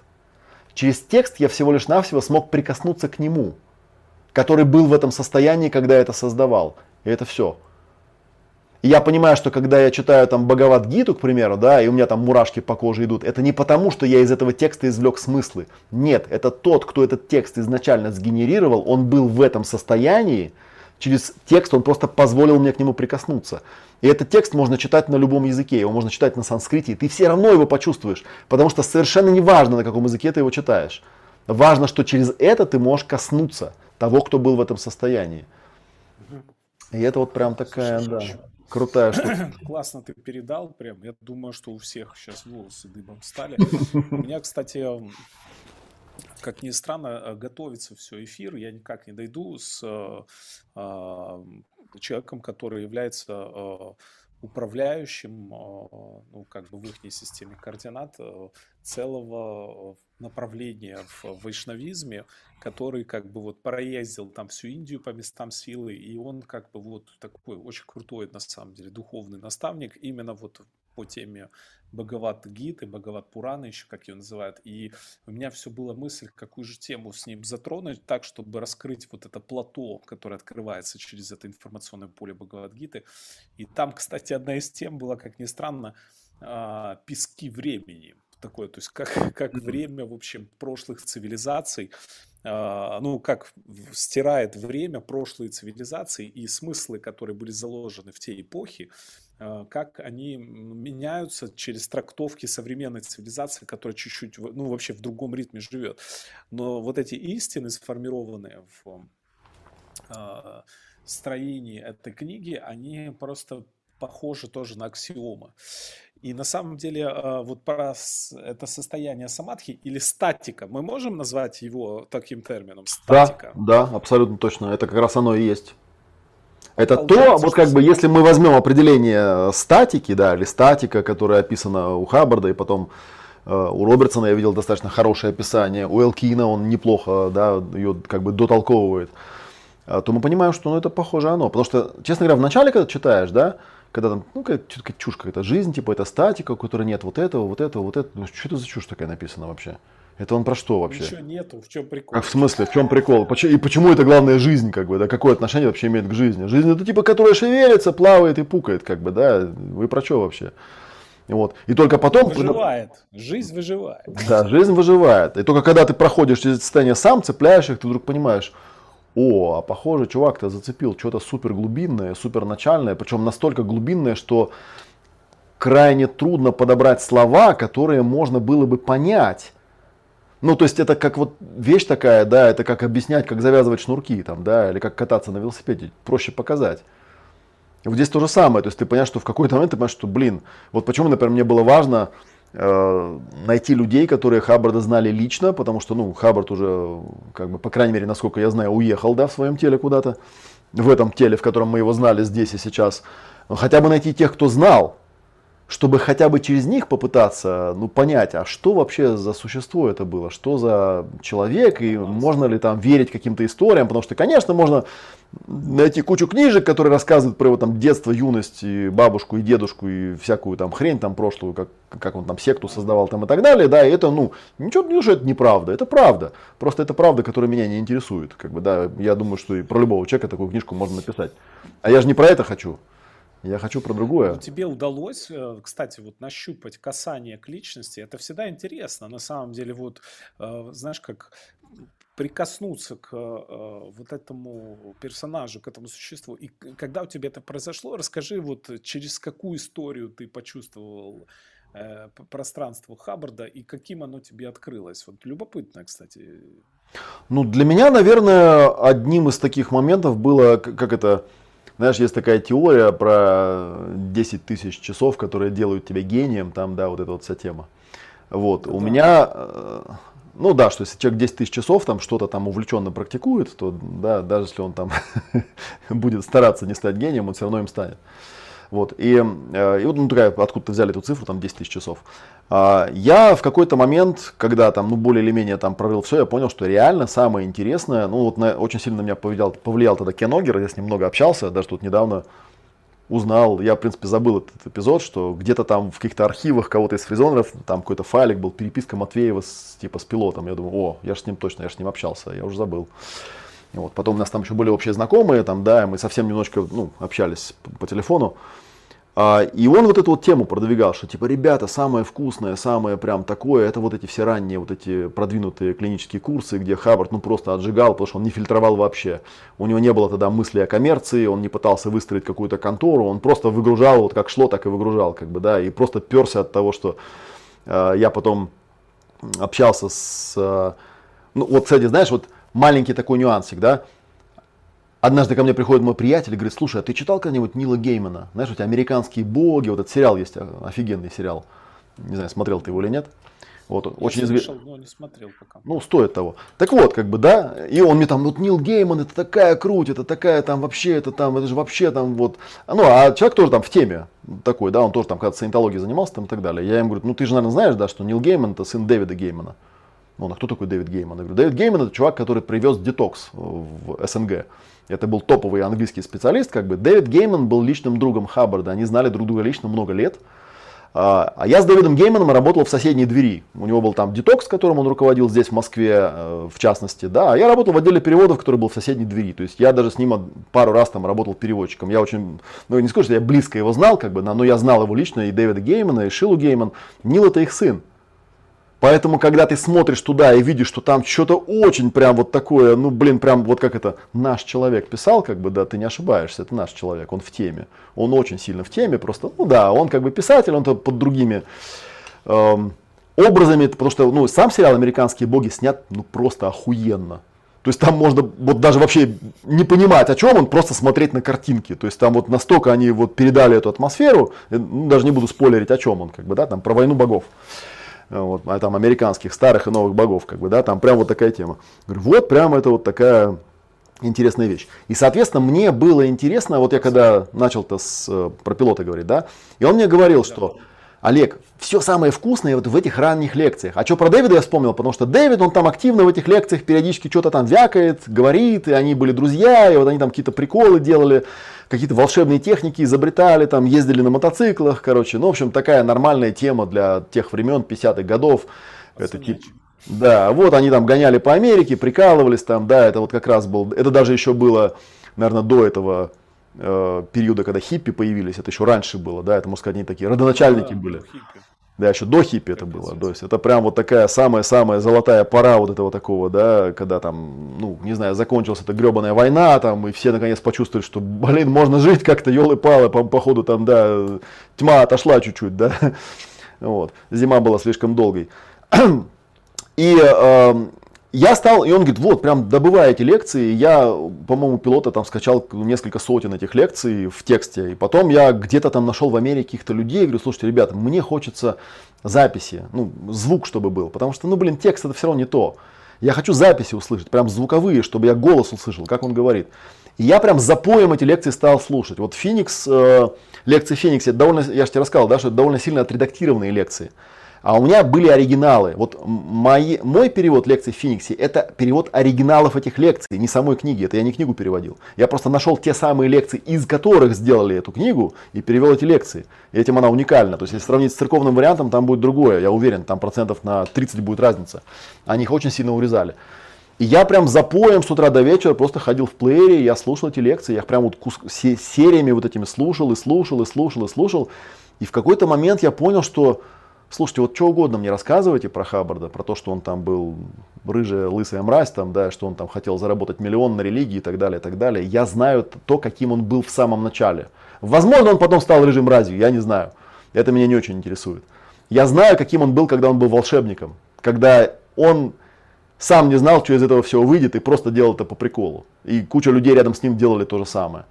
И самые вкусные части технологии, они оттуда. Вот когда я на ретрит там стал вытаскивать, думаю, так, там, там ТУшки, объективы, да даже тот же самоанализ, это все из тех времен. Это все из тех времен, когда просто его перло, он такой, да господи, там за год написать 5 книжек, да без проблем, сейчас тут 10 напишем. Какие проблемы там, да, начитать там, э, не знаю, там 20 каких-нибудь ретритов по 7 дней, там по 5 лекций в день, да без проблем, господи, уж прет, как бы, нате, вот вам и про это, и про то, и про все. Вот. И у меня вот был момент, у меня был момент потом, когда я, видимо, присытился этим, да, я понял, что все, вот я что-то поймал какую-то, как будто я перенял что-то, знаешь, как будто я что-то такое поймал, какую-то суть поймал, которая теперь с этого момента мне уже не надо эти лекции слушать еще, потому что в какой-то момент я понял, что ну, немножко по кругу пошло, да, то есть как бы вроде одно и то же рассказывает, но я поймал вот в принципе то, что я сейчас говорил, да, то есть я понял, что я через это все я смог прикоснуться к вот этому изначалью, безвременному, откуда это все пришло изначально. А оно пришло, ну правда, откуда-то. Я не знаю, насколько можно э, приписывать эти заслуги там э, человеку по имени Рон Хаббард, да, или его эго, или его там гениальности и так далее, да, это на самом деле не важно абсолютно, да. У меня больше он похож на, э, не знаю, на музыканта, да, который вот в потоке создает музыку, да, ни один музыкант никогда не скажет, что я эту музыку создал. Она просто пришла. Ну да, может быть, моя заслуга есть в том, что я себя как-то так смог настроить, чтобы стать этим проводником. Это факт, да, через других же, как там говорят, там типа лунная соната сначала там приснилась там сантехнику Иванову, да, только он, к сожалению, не владел, да, инструментами записать не смог. Вот, то есть для этого нужно было все-таки быть композитором. Вот, а так-то на воздухе летало, да. То есть там автора нет. Вот я подобные вещи я и вот у БГ слышал, когда он в каком-то из подкастов, вот в Аэростате, он там рассказывал, что долгое время он у музыкантов э, ну, как бы задавал им вопросы о том, как они пишут музыку, и он рассказывает, что да, там все одно и то же примерно рассказывают, как да, оно просто приходит. И вот, просто в какой-то момент ты хоп, понимаешь, что все, вот поперло, как бы надо писать. И все, и ты это пишешь. И ты на самом деле, вот чем отличается, там, скажем, попса от настоящей музыки? Да вот именно этим. Потому что настоящая музыка, она пришла. А попса это люди такие, ну, сейчас мы же знаем, тут всякие прикольчики, там, включим ритм бас, тут какие-то добавим прикольчики, там, напишем слова, там, я тебя любила, я тебя забыла, и как бы пойдет нормальная песенка, все попляшут, всем будет хорошо. И, и любой человек, который маломальски чувствительный, понимает, что да нет, это вот не то. Но вот если как бы вернуться к узкому вопросу, да, вот я думаю, что у меня это ощущение возникло вот тогда, потому что это было очень, э, это может быть там год или полтора было, когда я прям каждый день там с утра до вечера в любой свободный момент втыкал наушник, включал и слушал, и слушал, и слушал, и слушал, и слушал. И я, я получал от этого прям колоссальное удовольствие. Я там по всем своим каналам раскидывал запросы, у кого еще есть записи. Мне присылали там пакеты с кассетами какие-то там, да, физические присылали, какие-то бобины присылали, которые я там перекодировал. Кто-то там файлами уже пересылал перекодированными. Это прям колоссальная была история. И вот, это было прям очень круто. Жалею то, что это все у меня было на жестком диске, который потом взял и сгорел. А с другой стороны, я думаю, может, может быть, это было запрограммировано, чтобы так было. Да, у меня был диск, на который я все это там накапливал, накапливал, и потом однажды что-то меня там в деревне заискрило, и у меня вся, весь этот архив этих аудиозаписей, он у меня сгорел. О чем я, конечно, жалею, но... Э, ты знаешь, я э, э, в один из последних лагерей повышенного обучения вот по старой школе, как мы говорим, да, то есть я вот придерживаюсь мостовых этих сейчас движух и действительно нахожу тоже множество в маршруте таких ценных Э, вещей. А, так вот, э, я как раз у меня была вот такая тоже мысль, которая, которую ты озвучил. Э, я изучал, по-моему, баз, базовые академические курсы, там были лекции, посвященные организующей схеме. Кстати, одна из таких мощных областей, откуда люди вообще узнают про синтологию, это, как ни странно, то, что связано с администрированием, с бизнесом. Да, да, есть такая тема. Мега успешная тема, и люди прям, ну вот, вдохновляются именно гениальностью самого а, административного такого технологического среза. И вот я читал эту лекцию, и я помню, у меня возникло желание вообще, я же знаю, что есть эта лекция, начитанная оргсхемой жизнедеятельности, она просто есть, ну вот, голосом. И я помню, прошерстил, запросил э, эту лекцию и сделал такой эксперимент. Я включил э, его реальную э, спич и начал просто читать, э, ну, как это, как синхронист, вот mm-hmm. как ты, да, то есть параллельно ему перевод. И ты знаешь, я вот эту лекцию читал какое-то количество раз, с разным темпом, с разной скоростью, с разной глубиной погружения. Ну, блин, когда я включил просто чувака и начал смотреть вообще в состояние, которое от него исходит, и просто смотреть на его ритм и все такие вещи, у меня просто вообще по-другому открылся да, информационное полотно. Просто по-другому. И э, я хорошо понимаю, о чем ты говоришь, э, что вот касание к личности – к тому состоянию, в котором она находится, это, наверное, и есть вот то, что можно описать формулой общения, да, то есть когда ты воспроизводишь точку источника, то есть ты смотришь да, на него, да. а, так вот он какой был, оказывается, этот персонаж. И, э, и возникает вот это качество общения, то есть ты как будто чувствуешь, что общение реально состоялось, ты как бы с ним конкретно, хотя он был в другом времени, вот у нас же тема с тобой время, да. Был в другом времени, в другом месте, да, и вообще в других обстоятельствах, это факт. Ну, я могу тебе сказать, что я эту лекцию очень хорошо помню, потому что эта лекция, она входит э, в Basic Sea Org Member Head, да, основная шляпа члена морской организации. И это первый курс, который проходит, когда вступает в Sea Org. И я ее, конечно, потом переводил. Вот. И я просто помню вот это, знаешь, такое, когда читаешь, да, или там слушаешь, да, я понимаю, что вау, типа, что я тут вот... Я потом уже понял, что меня, ты знаешь, Почему меня так колбасило? Это же у меня такая была тема, вот, кстати, тоже, не знаю, имеет она отношение ко времени, когда я уже, в принципе, к тому времени э, ушел из Ронсорга и не занимался переводами, и, в общем, эта тема была там перехвачена другими ребятами. И, но меня все еще торкала эта тема, то есть, когда мне попадался какой-нибудь курс, уже переведенный не мной, я начал читать и понимал, что перевод хреновый. И меня прямо колбасить начинало физически. Думаю, господи, ну, ну он же не это говорил, ну он же не так это говорил. Ну нельзя же вот так, блин, это вот коверкать. Ну, блин, капец, ну как, ну как так можно делать? И знаешь, у меня был такой странный эпизод, когда однажды я себя вот ловлю себя на этом, потом думаю, подожди, а почему? Меня так от этого колбасит. Господи, ну перевели они кривовато там, ну немножечко не так. Ну и что? Ну как бы, кому надо донесется, да, кому надо там найдет первоисточник, прочитает. Ну нет, меня колбасит и все. И я думаю, так, надо в сессию. В общем, стал, сел, пошел в сессию, стал сканировать, откуда у меня это взялось. И я отследил это до первого момента, вот когда я читал одну из этих первых лекций. Возможно, это вот эта самая лекция, кстати, и была, потому что она была первая лекция, которую я вот, ну, она попалась именно как лекция, потому что до этого я там какие-то книжки видел, еще что такое, я не в курсе был, что какие-то лекции еще есть там, да. А тут попалась мне эта лекция, она была на английском языке, И я вот поймал эту волну. То есть как э, вот этот, не знаю, терминал, существо, человек, как он доносит то, что он хочет донести, и меня вштырила вот эта вот волна. Я с этого момента начал чувствовать вот эту фальш, когда я читаю другой перевод, я понимаю, что да не так же он говорил, ну, ну не говорил он вот этого, он по-другому совсем это доносил, не та интонация, не те слова.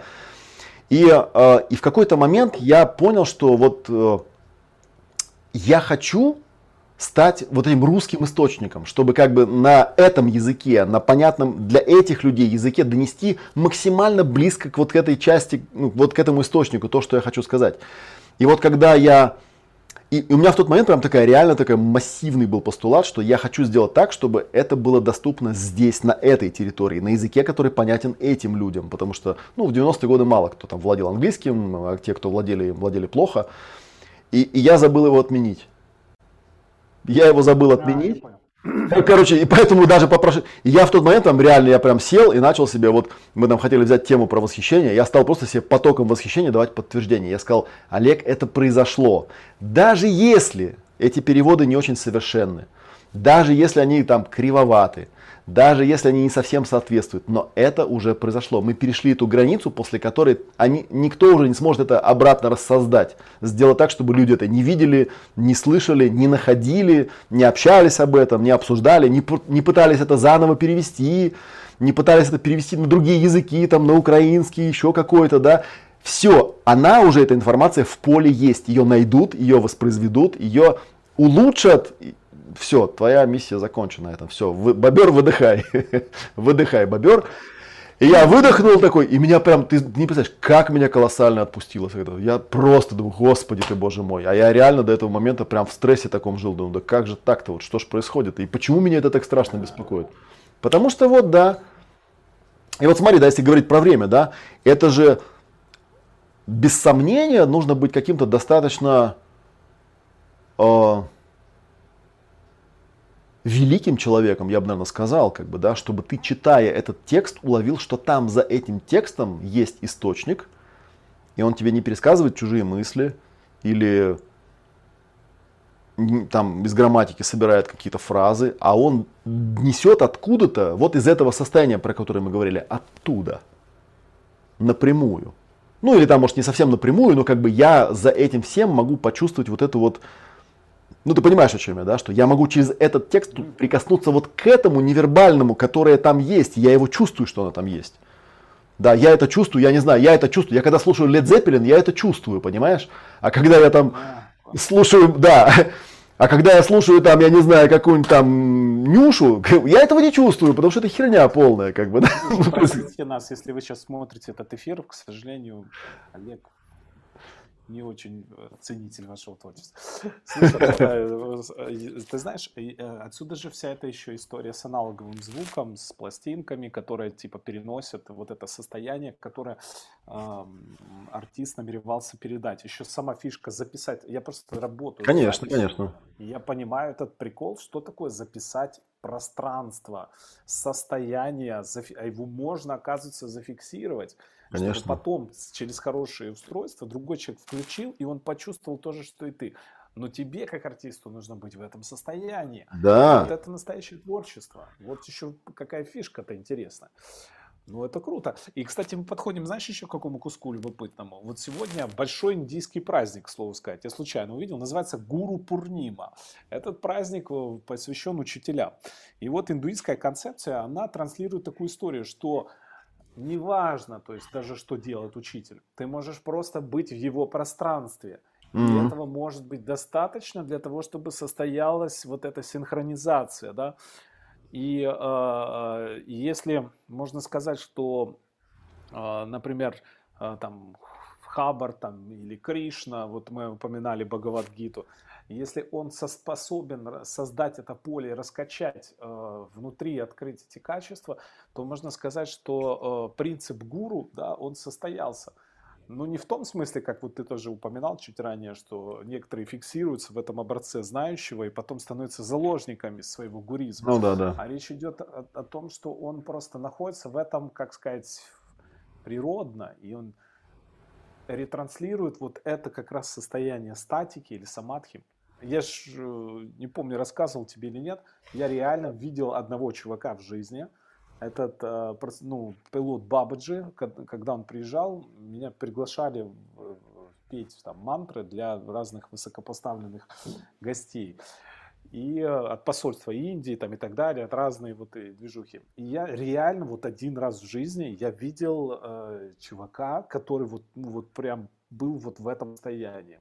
Угу. И он такой небольшой индусик, он зашел, и все, и мы сидим внутри, внутри этого индусика, в этой статике, и просто, и, а, а потом, э, ну, то есть играть для него было тоже очень специфическое ощущение, оно было просто как будто ты вот в океан какой-то вот что-то кидаешь семечку. Но когда он начал говорить, а там был спич, где-то, ну, может, минут 25, ну, он говорил с такой точки зрения, что у меня просто, знаешь, как вот он как внутрь меня э, рассказывают, а вот эти крепления аналитического ума и остальных всех составных, они просто так брыщ, отваливаются так постепенно, потому что я понимаю, откуда он говорит, и вообще, что все это не имеет никакого смысла, это все большая иллюзия, знаешь. И я просто охренел вообще от этого опыта, на самом деле. Какой мы хорошие с тобой отметки вышли, Олег. А, вот сейчас вот раскачались, разогрелись.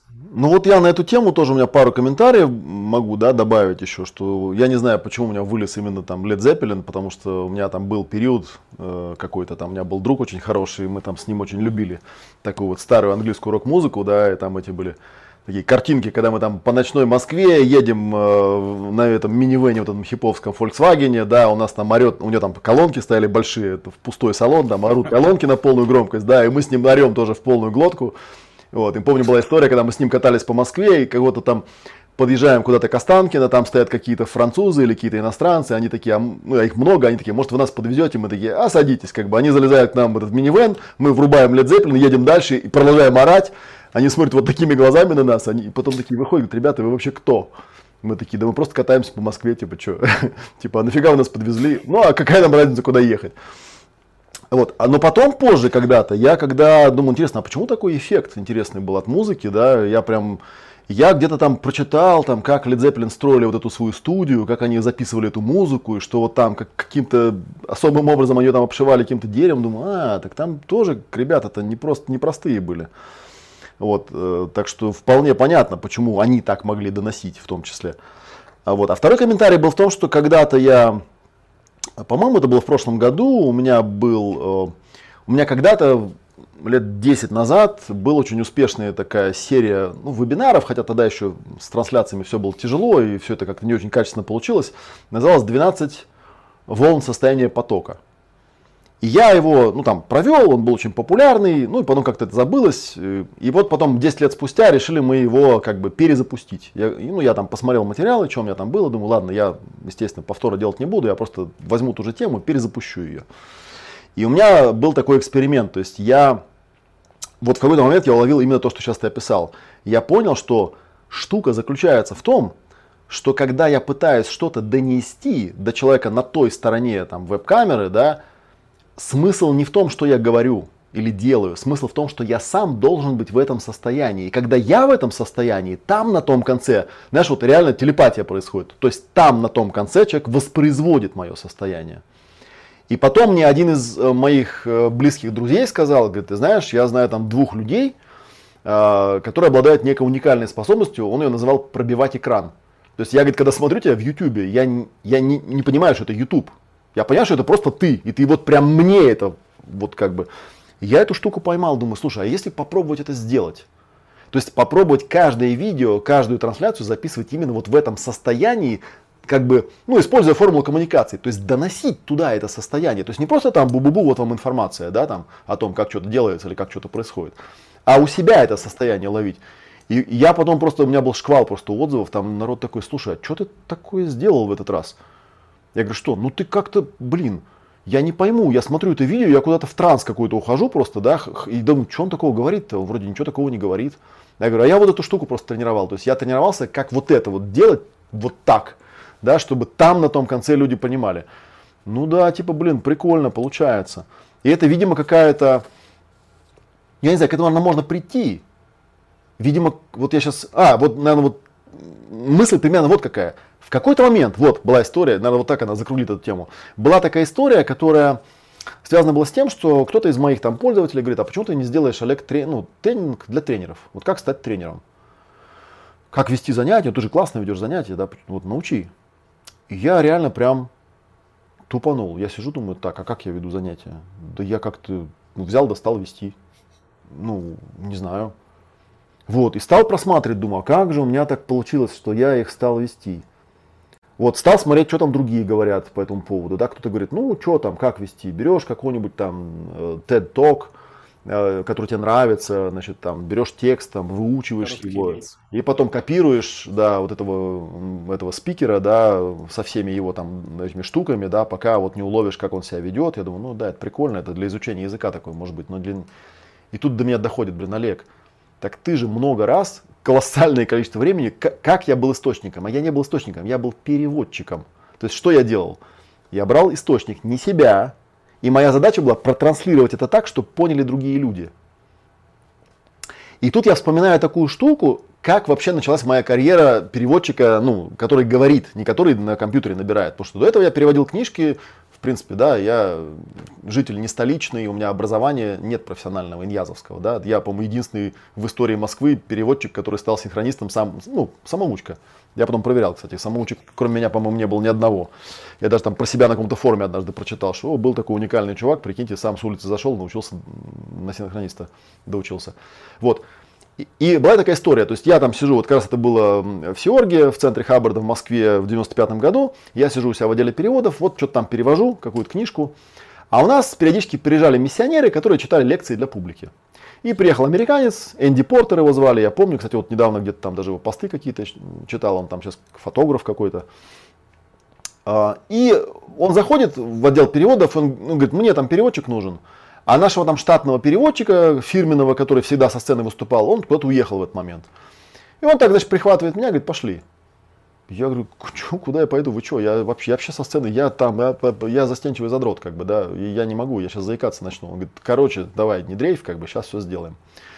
Он меня притаскивает, значит, ну, берет с собой, куда-то ведет, я весь дрожу, как мышь, там, мокрый, думаю, капец, сейчас меня на сцену выведут, а я, блин, я языка не знаю, я ничего, ну, вообще, короче, я не умею это делать, я, никто меня не учил никогда. И он меня вытаскивает на сцену. Кстати, вот интересно было бы, может, не знаю, вот кто-то меня там смотрит, я знаю, что существует видеозапись этой лекции, потому что ее абсолютно точно снимали. Она у меня когда-то была на вот этой ВХС такой кассете, но, видимо, канула куда-то в лету. Но я думаю, что у кого-то она в шкафу где-нибудь лежит. Короче, он вытаскивает меня на эту лекцию, он мне говорит, смотри, я тебе даю микрофон, и я говорю, ты просто по-русски то же самое повторяешь, все, у меня микрофона не будет, я не люблю быть похожим на Фила Донахью, короче, давай, микрофон будет у тебя, давай, нормально. Ну и для меня вот это там, ну, лекция идет полтора часа, для меня это адище полный, то есть у меня полное ощущение, что я вообще все просрал, что можно просрать, вообще ничего не донес и вообще заикался всю дорогу там и так далее. Лекция заканчивается, он ко мне подходит, говорит, ты прям молодец, ты прям очень круто переводишь. А я, значит, в этом состоянии такой, знаешь, сама, я говорю, подожди, ты-то откуда знаешь, круто я перевожу или нет?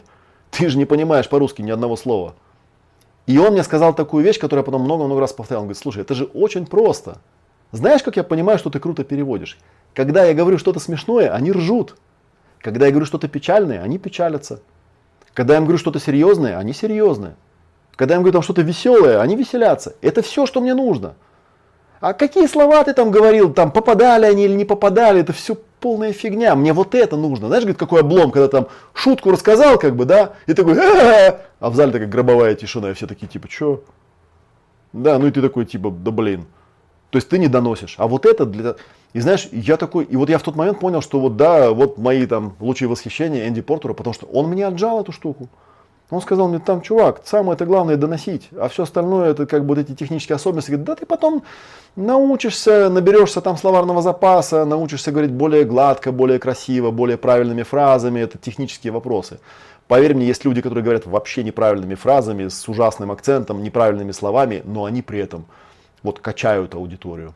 А есть люди, у которых там риторика просто выглажена, там, да, ни единого изъяна нет, но при этом они пустые, как, э, ну, как в воду льют просто и все вот этими красивыми словами, никто их слушать не собирается. Вот в чем прикол. И меня это прям так зацепило. Вот я сейчас прям дальше тоже подцепил точку входа, потому что вот с этим пробиванием экрана, видимо, это вот этот был эффект, то что, ну да, если я Сейчас, и, ну, я понял, как я стал тренером.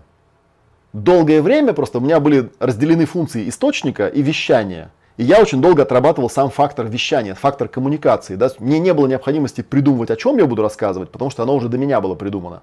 Мне нужно было только коснуться этого источника и рассказать, просто рассказать об этом, и все.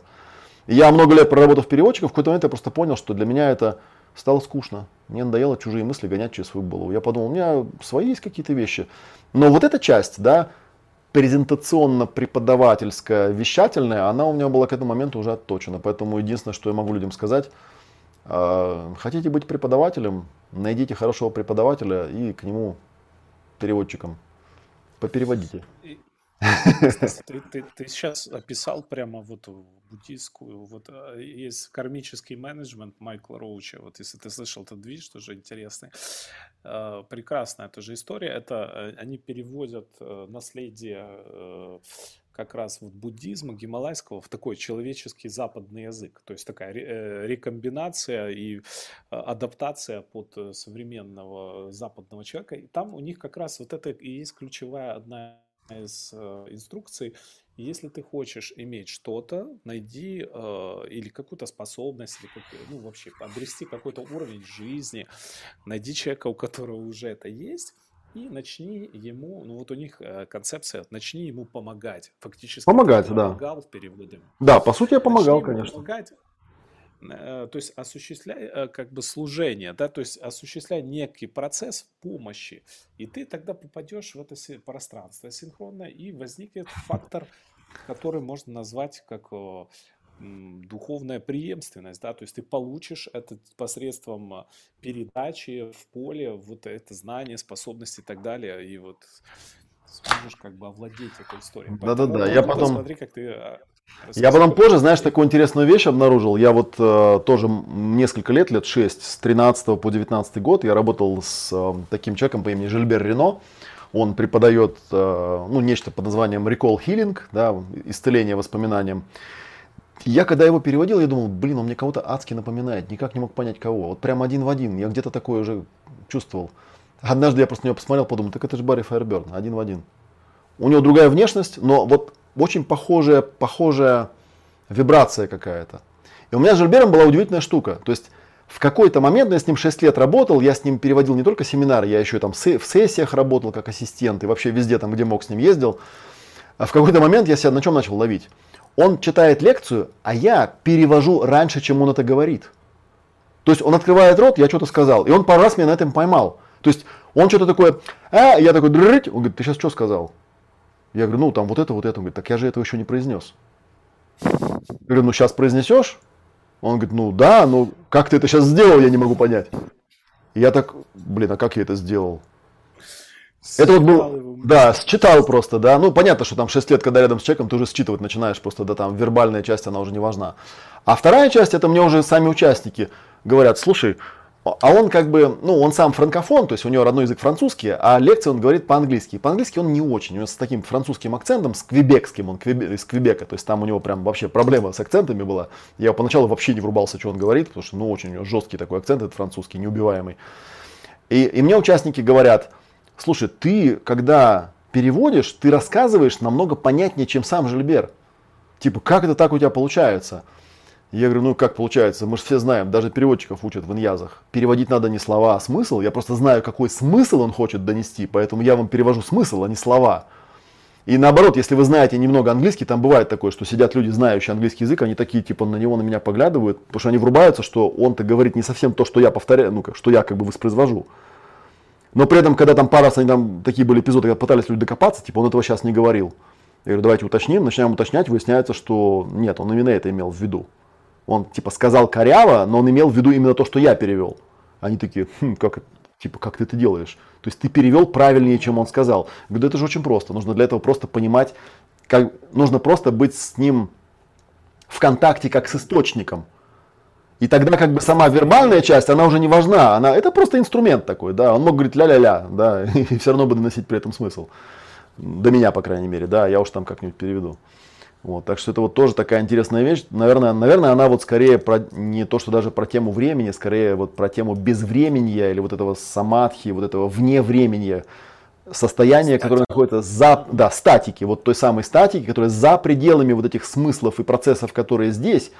И тогда ты через это можешь очень интересным образом э, преподавать, доносить что-то. При этом вот я э, где-то тоже вот, ну это часто, я бывает такое, с кем-то я это обсуждал, что у меня бывает такое, знаешь, я там открываю старый форум, и там какая-то тема интересная, я ее там читаю, думаю, блин, как классно написано, какой-то умный парень написал, ну-ка, кто же это написал-то? Ой, а это я написал.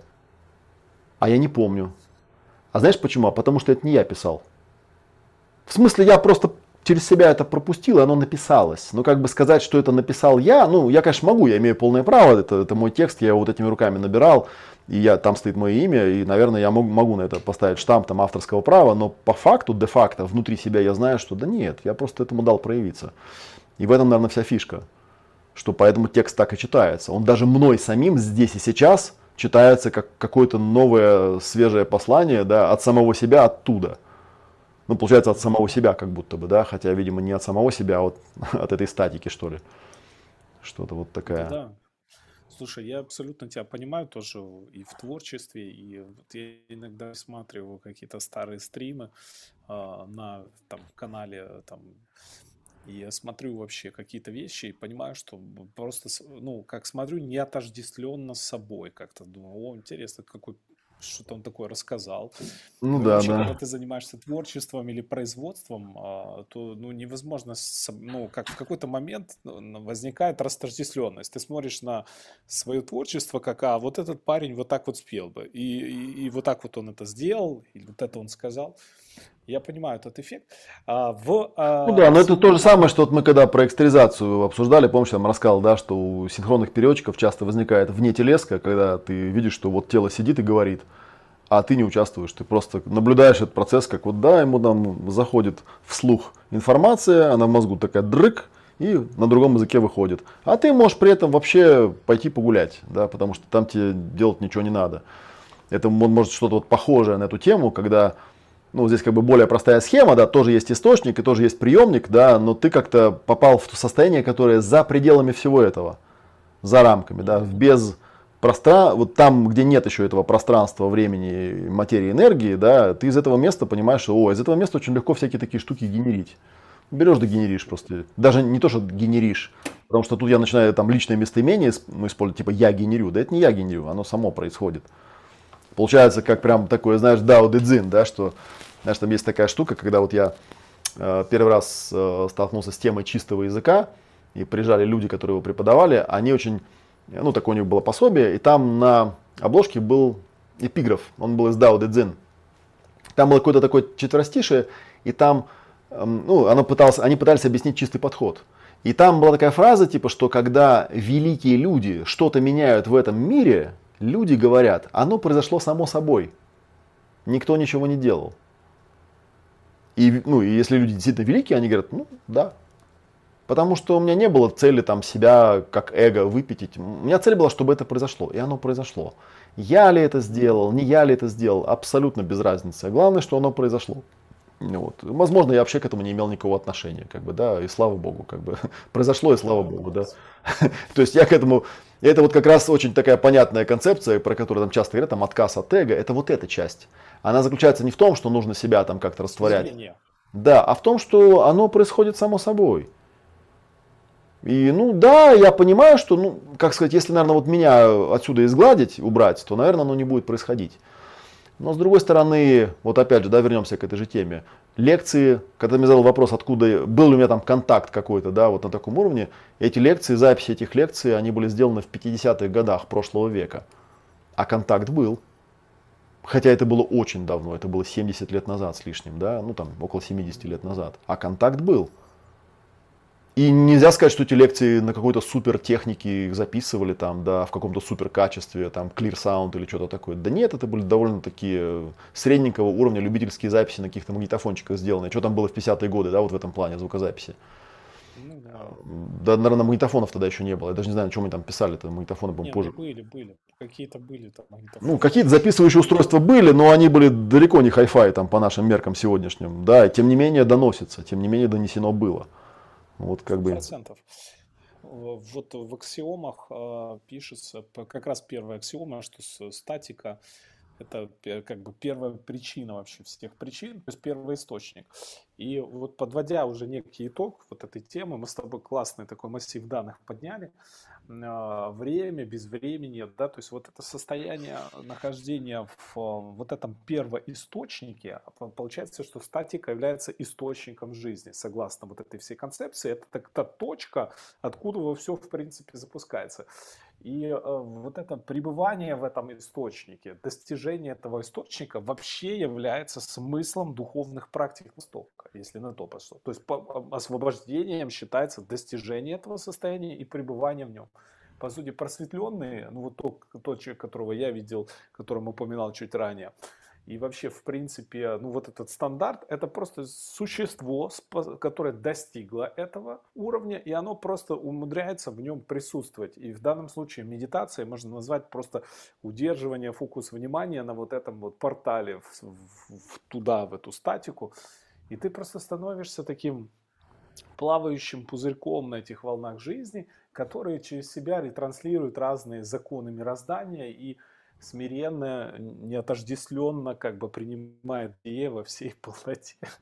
Ну, такой вот примерно получается вот итог можно подвести вот сегодняшнего погружения с тобой, Олег, в этом стриме, который посвящался времени. Вот что бы ты еще хотел сказать, чтобы как-то, э, может быть, подытожить от себя? То есть э, я прекрасном совершенно восхищении сегодняшней темы. Очень классно. Много всего было крутого. Что бы ты сказал, подводя итог? Ну, наверное, я бы сказал еще, что поскольку меня больше интересует практическая сторона, как бы, да, а не просто вещание, то вот когда я думал, а что интересно могло бы быть практической стороной там, да, в плане там ретрита, да, тех вещей, которые я мог бы дать. И вот как раз э, вот тех самых ранних клинических курсах, там 50-х годов, там э, была создана такая очень уникальная штука, она отсутствует где-либо в других школах. Это факт клинический, да. Это называется объективные процессы, objectives так называемые, да. И они в разных ипостасях присутствуют в разных курсах. Есть там э, типа вот TRs and objectives, да, то есть ТУ и объективы, еще что-то такое. И этого на самом деле в психологии нет от слова совсем. А, единственное, там за уши можно притянуть. Когда-то мне однажды э, некий там человек, э, такой, да, медик и психиатр, когда мы с ним разговаривали, и я как-то немножко так с заминочкой, э, когда объяснял свой бэкграунд, рассказал, что я долгое время практиковал там по Хаббарду и так далее. Он говорит, а что ты с таким смущением об этом говоришь? Я говорю, ну как-то считается, что это же сектант там и всякое такое. Он говорит, ты с ума сошел? Хаббард это один из самых мощнейших бихевиористов. Если мы классифицируем его в рамках там, психологии традиционной, есть такое направление бихевиоризм. А, и он один из самых мощных авторов, который эту тему систематизировал как никто другой. И меня это там просто поразило. Я говорю, а о чем ты говоришь? Он говорит, ну возьми объективы. Где это еще есть? Это есть только у него и только в таком виде. И там эта тема, да, когда говорят, ну, понимаете, там, пока мы там сидим и что-то умозрительно в голове там какие-то перемещаем массы, да, тут любой человек подойдет и скажет, что, ребят, ну это вся вот эта ваша практика, это, знаете, там, дури, самообман. Что-то вы там себе передвинули, было плохо, стало хорошо, как бы линейкой не измеришь, ну его нафиг. Но про объективы ты этого сказать не можешь. Объективы это совершенно конкретная штука. И они очень тесно связаны со временем, вот этот вот аспект, да, что, ну, там те же ТУ, там, да, то есть там, если ты правильно делаешь упражнение нулевое на присутствие, то одно из ключевых проявлений того, что ты э, ну, получил то, что нужно было получить, заключается в том, что ты абсолютно утрачиваешь беспокойство по поводу времени, в течение которого ты присутствуешь. Тебе абсолютно все равно, там 15 минут прошло, или 2 часа, или 8 часов. Ты можешь присутствовать любое количество времени, и ты по этому поводу абсолютно не беспокоишься. Вот. Ну и то же самое там у меня вот, у меня, знаешь, была интересная история, если вот чуть-чуть к этому вернуться. Она немножко связана, видимо, с каким-то, ну, случайными неслучайностями, да, с неким косяком, который в свое время сделали супервайзеры, которые работали в центре Хаббарда. Там история была такая, нам прислали, спустили сверху новый курс, он назывался uh, Success Through Communication, типа успех путем общения. И это были такие немножечко доработанные под более такую простую публику те же самые тренировочные упражнения. Вот. Но они начинались, как все упражнения, с нулевых. А поскольку у нас супервайзеры обучали профессиональных аудиторов, они не очень воткнули, что это для сырой публики курсы, и они их стали делать как жесткие. Э, что в итоге привело к тому, что где-то месяца, наверное, 4, а может быть 5, мы каждый день по несколько часов тупо фигачили жесткие ТУ. То есть реально там, а ну, а когда были выходные, там суббота, воскресенье, просто тупо с утра до вечера. Вот. И в итоге, короче, в какой-то момент, я, я помню отчетливо этот момент, то есть я иду после там занятий по улице, куда-то, значит, вот к месту, где я живу, иду по улице, смотрю вокруг, и вдруг ловлю себя на том, что я просто смотрю вокруг, у меня нет никаких картинок, никаких ощущений, никаких эмоций, и самое удивительное, никаких мыслей, то есть вообще зеро, ноль. Я просто вот смотрю на дерево, и типа, дерево, да, вот как прям как, у Войновича, там солдат Чонкин, когда с похмелья просыпается, да, и типа такой смотрит на лампу, лампа, смотрит на муху, муха. И, я, и вдруг я себя ловлю на том, что у меня это состояние, оказывается, уже некоторое время присутствует. То есть я перестал думать. В том смысле, как это вот, ну, вот этот, то, что у людей называется как это, внутренний э, монолог, да, или внутренний диалог какой-то, да. Вот. Так что и, и вот как бы с того времени я понял, что я что-то прям такое интересное в себе сдвинул, потому что я перестал быть обычным человеком. Это типа серия, я там раньше рассказал такой анекдот, когда э, ну, у нас люди все в беспокойстве, все время там кто-то подходит ко мне и говорит, Олег, ну вот скажи мне, вот ты что ты думаешь про Путина? Я говорю, знаешь, если честно, я про него вообще не думаю, вот совсем. Но я, ну это правда, я вообще не, не ну как бы с хреном мне про него думать, он мне кто? Но как бы знаешь, если ты хочешь, чтобы я о нем подумал, ты мне скажи, что подумать, я подумаю, как бы это не проблема. И человек мне говорит, ты что, издеваешься что ли? Я говорю, нет. Я реально о нем не думаю. Как я вообще, как бы об огромном количестве вещей, о которых люди, видимо, я так понимаю, что они, видимо, думают о них. Потому что я о них вообще не думаю. Если меня там спросить, там, о чем ты думаешь сейчас, как бы, да, то эффект будет вот тот же самый, который... Я сначала даже немножко так на долю секунды припугнулся, потому что когда меня спрашивают, типа, Олег, о чем ты думаешь? И я такой, вот не поверишь, как бы ни о чем. О чем-то надо думать. Ну, в смысле, я думаю, у меня как бы думание, оно сразу переходит в какое-то делание. ну, вот я там, я могу там текст писать, например, там, или еще что-то, могу размышлять о чем-то, да, но это все равно, вот это, это изначальное вот это вот состояние такое, ну, назовем его пустота, да, или там шуньята, или я не знаю, как его там правильно называть, там, самадхи, оно присутствует всегда. И оно у меня, видимо, по крайней мере, в этой жизни первый раз, когда я его заметил, это было вот тогда – в 95 году, когда случайно, потом уже супервайзеров там как бы поймали и сказали, вы с ума сошли, это вообще для обычных людей, как бы, не, не надо их по два, а там реально было вот прям жестко, то есть тебя сажают, да, вот секундомер, чуть ты там двинулся, шевельнулся, все, все, не зачет перезапускается секундомер. Два часа чистой, без всяких там этих фланков, не зачетов. Чистого присутствия, ровно два часа. Да, малейшее, малейшее шевеление тут же прерывалось, так, там вот там на том ряду, как бы, да, все, секундомер перезапущен. И вот я помню, как там, ну заново некоторые... два часа надо было? Заново два часа. То есть с момента фланка заново перезапускалось два часа. Они делали это так. Я, может быть, это кто просто ошибся. Но ты же понимаешь, там 80% людей их просто начало тошнить, у них болели жопы, они орали, они говорили, что это за бред, над нами издеваются и так далее. Но некоторый небольшой процент людей, вот они, вот я, например, я как-то вот так это прошел. Проходили, я, проходили. я же тоже сидел жесткий ТУ в нолях, я знаю, что это за штука, о чем ты говоришь, вполне мне понятно. Да, в какой-то момент просто отваливается все. Да, просто отваливается все сидишь в вечности, и при этом она, э, ну, тебя еще и прет это состояние. Да, она, тебя еще и прет от этого состояния. Там и вот это ты понимаешь, что это же это не какое-то там сиру терплю. И там фактор времени в очень явном виде отсутствует. Вот в чем прикол. Его там нет. У тебя нет такого, что ты сидишь и думаешь, ну еще 15 минут там. Или там, ой, наверное, же там полчаса. Да тебе вообще все равно. Ты просто вот попадаешь в это безвремение, где нет пространства, времени и вообще ничего. И понимаешь, что да, и при этом ты сидишь в полном восприятии, в полном присутствии, ты прекрасно понимаешь, где ты и что ты. И то же самое касается объективов, да, которые по сути представляют собой некую такую там, да, это можно вот сравнить, как у, э, у Оша есть там динамическая медитация, да, есть обычная медитация, где человек там сел столбиком и сидит, да, присутствует. А есть динамическая, да. Вот это примерно то же самое. То есть ТУшки это обычная медитация, да, а объективы это динамическая медитация. Она вот именно тот же, у нее природа та же самая. Более того, на самом деле, мне кажется, она куда более крутая, чем все ошовские вот эти штуки с точки зрения достижения вот этого состояния. Потому что когда ты это состояние, на самом деле я помню, что вот эти все мои Э, идеи про пространство, они появились, собственно, на объективах, когда тебе говорят, я рассказывал, да, там, посмотри на эту стену, да, подойди к этой стене. И ты в какой-то момент понимаешь, что, о, у меня пространство есть. И, и это не передашь словами, потому что ты это не то, что понимаешь, ты это вдруг чувствуешь. Ты, блин, оно реально есть. Это вот прям реально между этих двух стен есть место.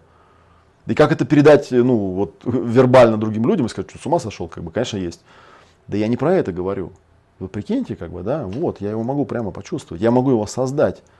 Да, я могу, ну, там много всяких интересных, кстати, особенностей прикладных появляется, да, в частности, там, что я, э, я могу это использовать э, в работе с людьми, создавать пространство, я могу это использовать, чтобы пробивать экран, я могу это использовать там еще для чего-то, для всяких таких вещей, которые очень, ну, в быту полезны, скажем так.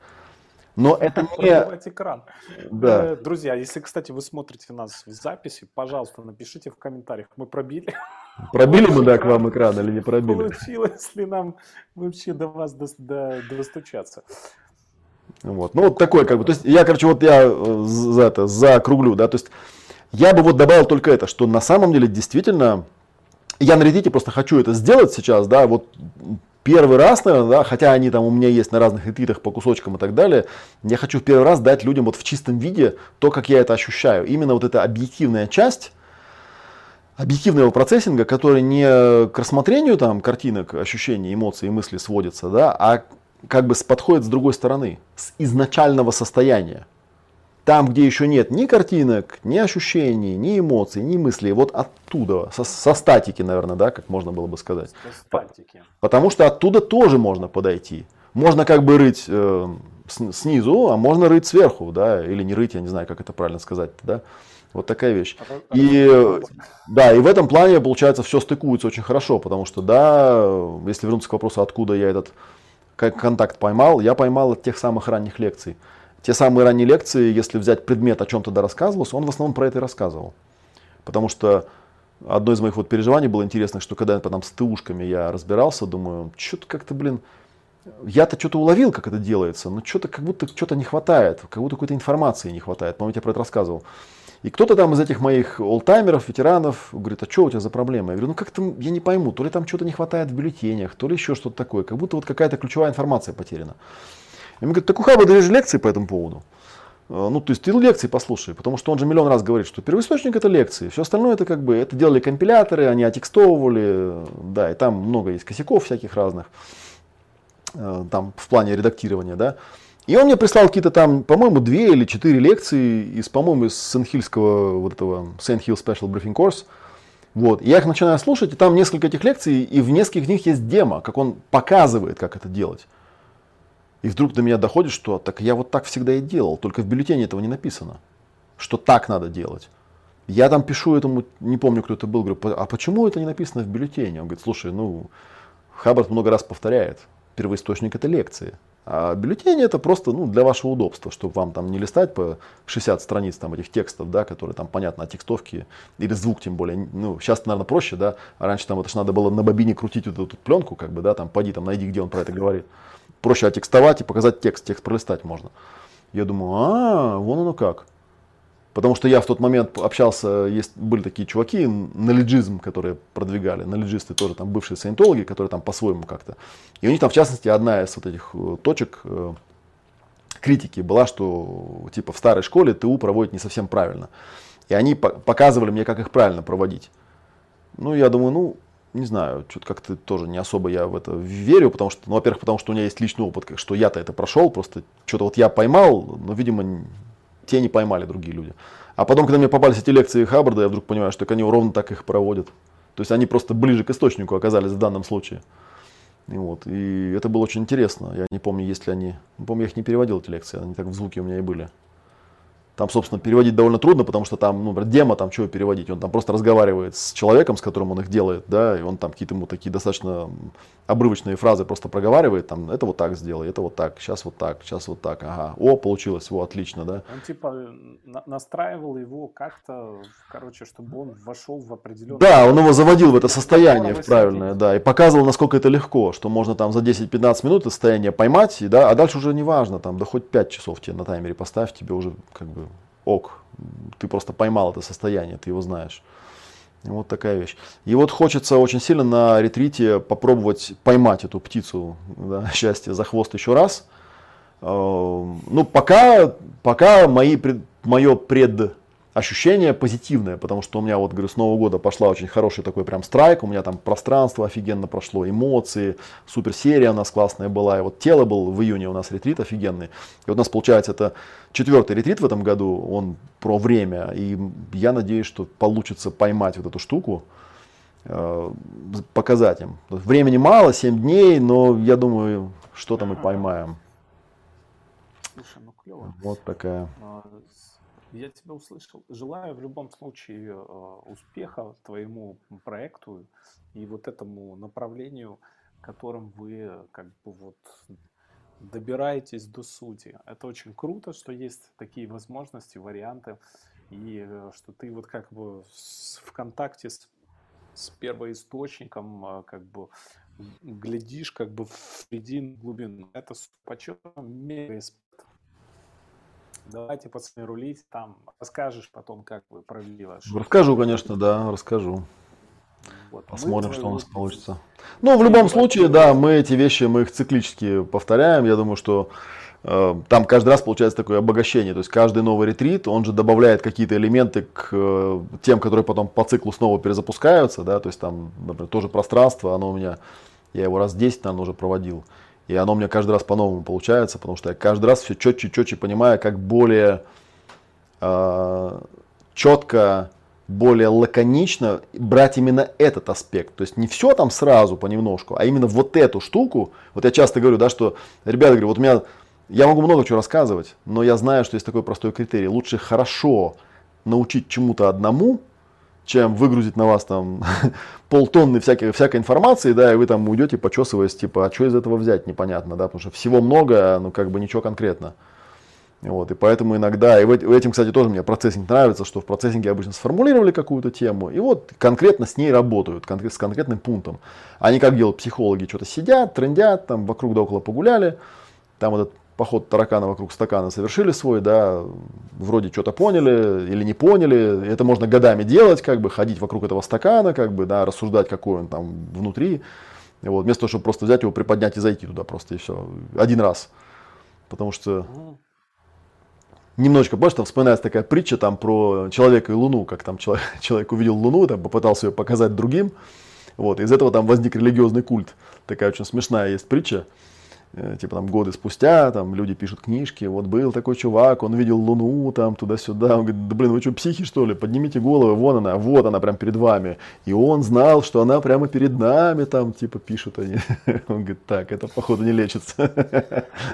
Там выпустили, кстати, вот этот фильм красивый с Ди Каприо последний. Не смотрите вверх. Вот он примерно об этом концепте, что там падает метеорит. И... А, да, ну я смотрел. Я, кстати, случайно посмотрел чуть ли не в первый день выхода на Netflix. Просто сидел, что-то было скучно. Смотрю какой-то там Don't Look Up. Думаю, ну дайте. Я тоже, кстати, смотрел в первые дни. Когда Думаю, о, ничего себе, круто как. А потом, и только потом я что-то стал, там все там, ну, хайп пошел такой. Я говорю, так это что, вот тот сам? Ну да, так я его там посмотрел еще месяц назад.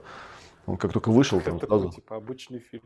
Ну, вроде, да, но... Не, ну он крутой, он прям, да, он тоже передает эту атмосферу, да, людей, которые там, у них там весь, мир, весь мир вокруг там летит в тартарары, а они там типа, так, короче, вот это будем публиковать, это не будем, вот тут у нас как бы сейчас это. Очень такой симптоматичный, симптоматичный для наших времен фильмец, честно говоря. Да, да, сто процентов. Хорошо, по там темам. А, в общем, тогда будем по чуть-чуть выстраивать, э, выстраивать уже в этот коридор к окончанию. В свою очередь, я хочу сказать, что мы базируемся в Киеве. Мы Tata Space, мы старая школа сайтологическая. Если вдруг что, можете найти мои координаты и естественно, что под видео у нас будет в разных каналах оно опубликовано, но мы как-то синхро... засинхроним в это общую... Ну да, э, ссылочки все опубликуем, кликабельные, чтобы можно было обоюдно друг друга находить.